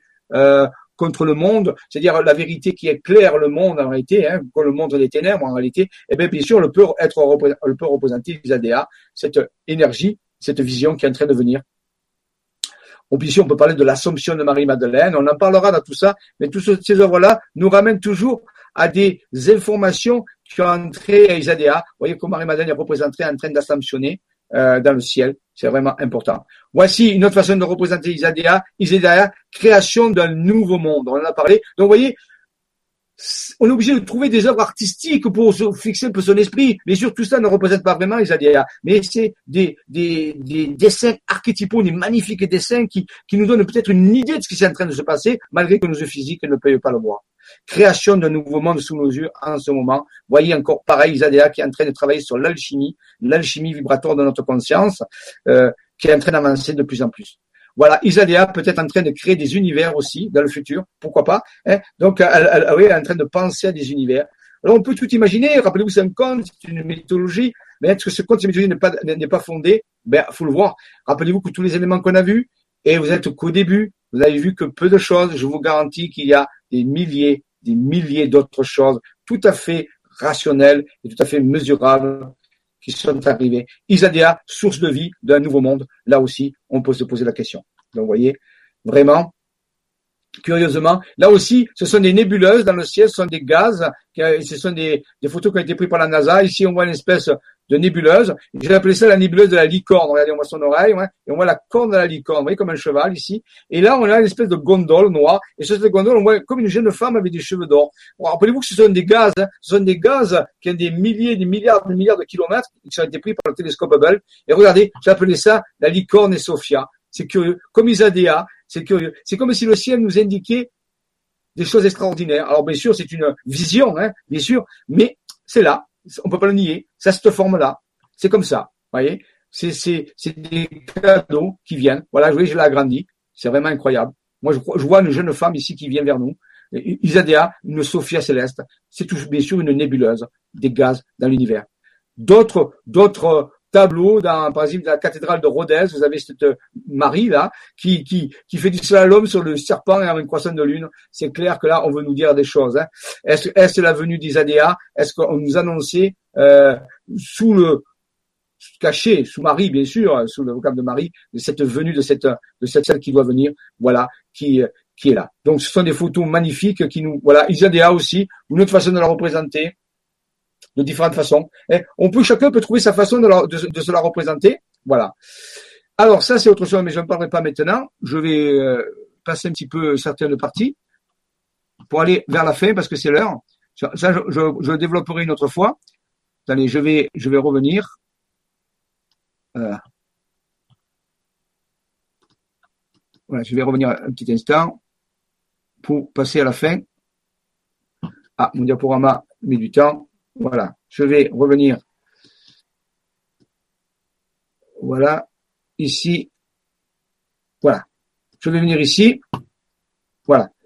Alors, oh, non, c'est pas ça. Voilà, donc, vers une nouvelle genèse, vers une nouvelle genèse, euh, ça c'est un tableau qu'une euh, personne que je connais, qui, cherche avec nous, une chercheuse, a, peint euh, et qui, qui a inspiré pour parler de cette de cette énergie d'Isadéa, de cette énergie qui vient après, qui est en train d'arriver. Voilà. Donc en réalité, vous voyez, elle a peint ce tableau, ce qui une reproduction d'une photo, mais elle a très très bien peint. Elle a représenté cet enfant qui est en train de naître dans, dans cette spirale cosmique très intéressante. Alors, est-ce que, est-ce on peut se poser la question si elle existe, si elle est là, c'est à vous de le prouver, c'est à vous de l'étudier, c'est à vous de voir si le mythe devient réalité ou si le mythe reste mythe. C'est votre travail de faire ça. Nous, on a fait le nôtre, nous, on a nos opinions, mais bien sûr, ce sont nos opinions. Ce sont que des opinions. Maintenant, est-ce que, quelles sont vos opinions? C'est à vous de chercher, de ressentir, de trouver des indices, de mener l'enquête. Maintenant, si Isadéa existe, elle va grandir, elle est sûrement grande maintenant, et est-ce qu'elle va avoir des enfants? Est-ce qu'elle-même va enfanter? Et est-ce qu'on pourrait imaginer qu'il y aura bientôt des enfants des ADA Y a des enfants qui vont peut-être apparaître sur le plan terrestre. Est-ce que ça sera une nouvelle genèse? C'est la question qu'on se pose. Donc, peut-on envisager, on en parlera plus tard, des enfants des ADA, une progéniture, des enfants tout à fait exceptionnels, invitation vers d'autres révélations, ce sera pour plus tard, mais on pose la question, est-ce qu'il va exister des enfants Alors ici, logo de Nouveau Monde, club ah, c'est le fameux logo qu'on a créé il y a des longtemps qui représente ici l'union du ciel et de la terre. Vous voyez, ici le ciel, la terre qui s'unissent à travers deux triangles qui s'interpénètrent. Et ici s'interpénètrent, ils, ils génèrent ce qu'on appelle un losange qui est une, matrice. Donc vous voyez, la matrice, c'est l'union du ciel et de la terre qui permettent de créer des nouveaux mondes. Voilà la question. Je vous ai marqué ici pour finir les nouvelles chroniques vers la nouvelle Terre aura, aura lieu le 7 juin à 20h. Elle parlera des les secrets du langage cosmique, des planificateurs invisibles, la double prophétie des montagnes magiques. Donc, on va quitter un petit peu Isadea. On y reviendra. Je vous laisse faire mener votre enquête. On reviendra plus tard sur Isadea parce que depuis, des choses se sont passées, bien sûr. Ce que je vous ai dit là, ça date de facilement 15 ans. Hein. Ça fait 15 ans déjà. Donc, depuis, on a avancé. Mais je vous livre ça. Donc, pour ceux qui seront là le 7 juin à 20h, les secrets du langage cosmique, des planificateurs invisibles, la double prophétie des montagnes magiques, là, approchez-vous, ça va encore décoiffer. Il y a un vibrat atelier sur la reprogrammation quantique de l'ADN, le dernier, c'est le 24 mai à 20h. Là, on, finit la méthode complète pour reprogrammer son ADN quantiquement. Et ensuite, je commencerai des nouveaux vibra ateliers sur les sciences de l'ascension vibratoire, module courant le 14 juin. Là, on attaquera une série de nouveaux ateliers sur le processus ascensionnel. Je vous ai un petit peu révélé ce soir le, le, le mécanisme. Que la force soit avec vous et qu'elle y reste. Je vous remercie de votre attention et je vous dis à bientôt. Voilà, donc euh, je reviens un petit peu vers, vers vous quelques instants. Hein? Voilà, donc, euh, ben oui, il est 10 heures. Euh, je regarde si vous avez quelques questions. Ah.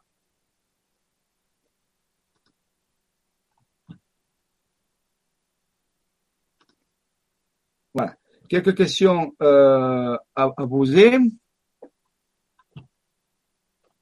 Bon, attendez, j'ai mon truc qui, a l'air bloqué. Allez, ça y est. Alors, je regarde. Bonsoir Jean-Michel. Ok. Je regarde si vous avez d'autres questions. Hum que je suis content de tous vous retrouver, ainsi que Jean-Michel, que j'écoute depuis a beaucoup d'intérêt. Merci beaucoup. Hein. Bonne été Jean-Michel, et grand merci d'avance. Merci encore. Rappelez-vous que derrière tout ça, il y a une équipe fantastique de chercheurs. faut leur rendre hommage aussi. Merci, moi je suis que le speaker. Donc euh, je vous raconte des histoires, je vous montre des choses, mais derrière tout ça, un énorme travail. Il y a un énorme investissement de, de, de plein de choses, de, de temps, de tel truc de réflexion, de connexion. C'est un énorme travail. Voilà. Mais donc je les, je remercie tous ces chercheurs euh, qui sont là et qui sont et qui font toute cette œuvre qui nous permettent de, comprendre.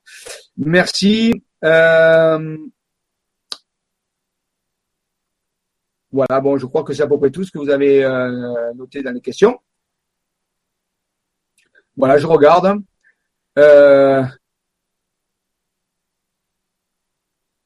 Alors, waouh, Jean-Michel, merci, merci, gratitude, merci à toi. Je voudrais bien t'écouter tous les soirs. Hein. ça serait un peu difficile pour moi quand même. Hein. voilà. Donc, euh, ouais, tous les soirs, ça fait beaucoup quand même. Hein. Une fois par mois, c'est bien. Voilà. Euh, hello Jean-Michel, bisous lumineux, Dolly, on l'a vu déjà. Euh, ah, que veut dire Diana? Diana veut dire Dia, c'est à travers. Anna, ça veut dire An, Na.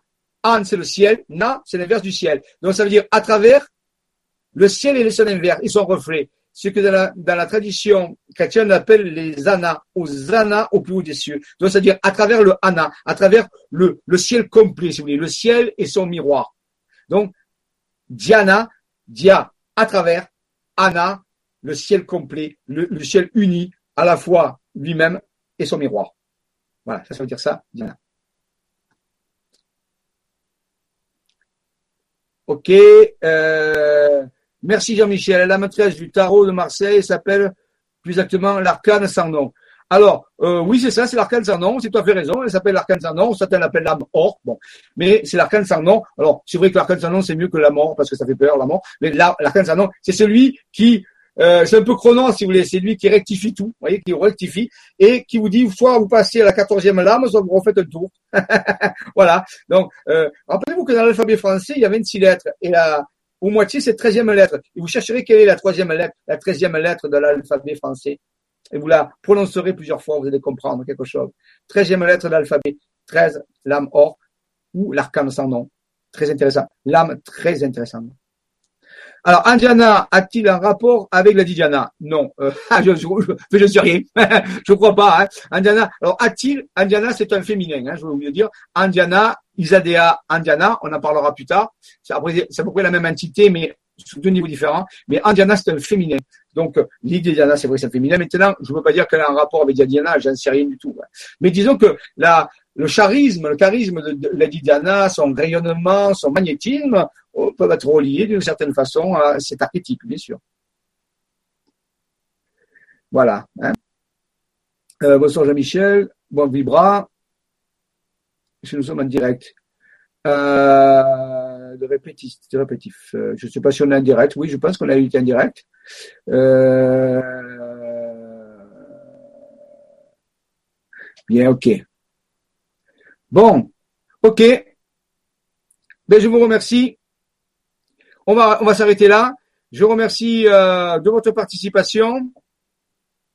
Euh, et euh, ben, je vous donne rendez-vous pour la prochaine fois. Réfléchissez à tout ça. Ça peut être une histoire ou ça peut être le début d'une histoire. Que la force soit avec vous et qu'elle reste. Merci pour votre volonté, merci de votre ténacité et à bientôt pour de nouvelles aventures. Que la force soit avec vous et qu'elle reste. Merci à tous.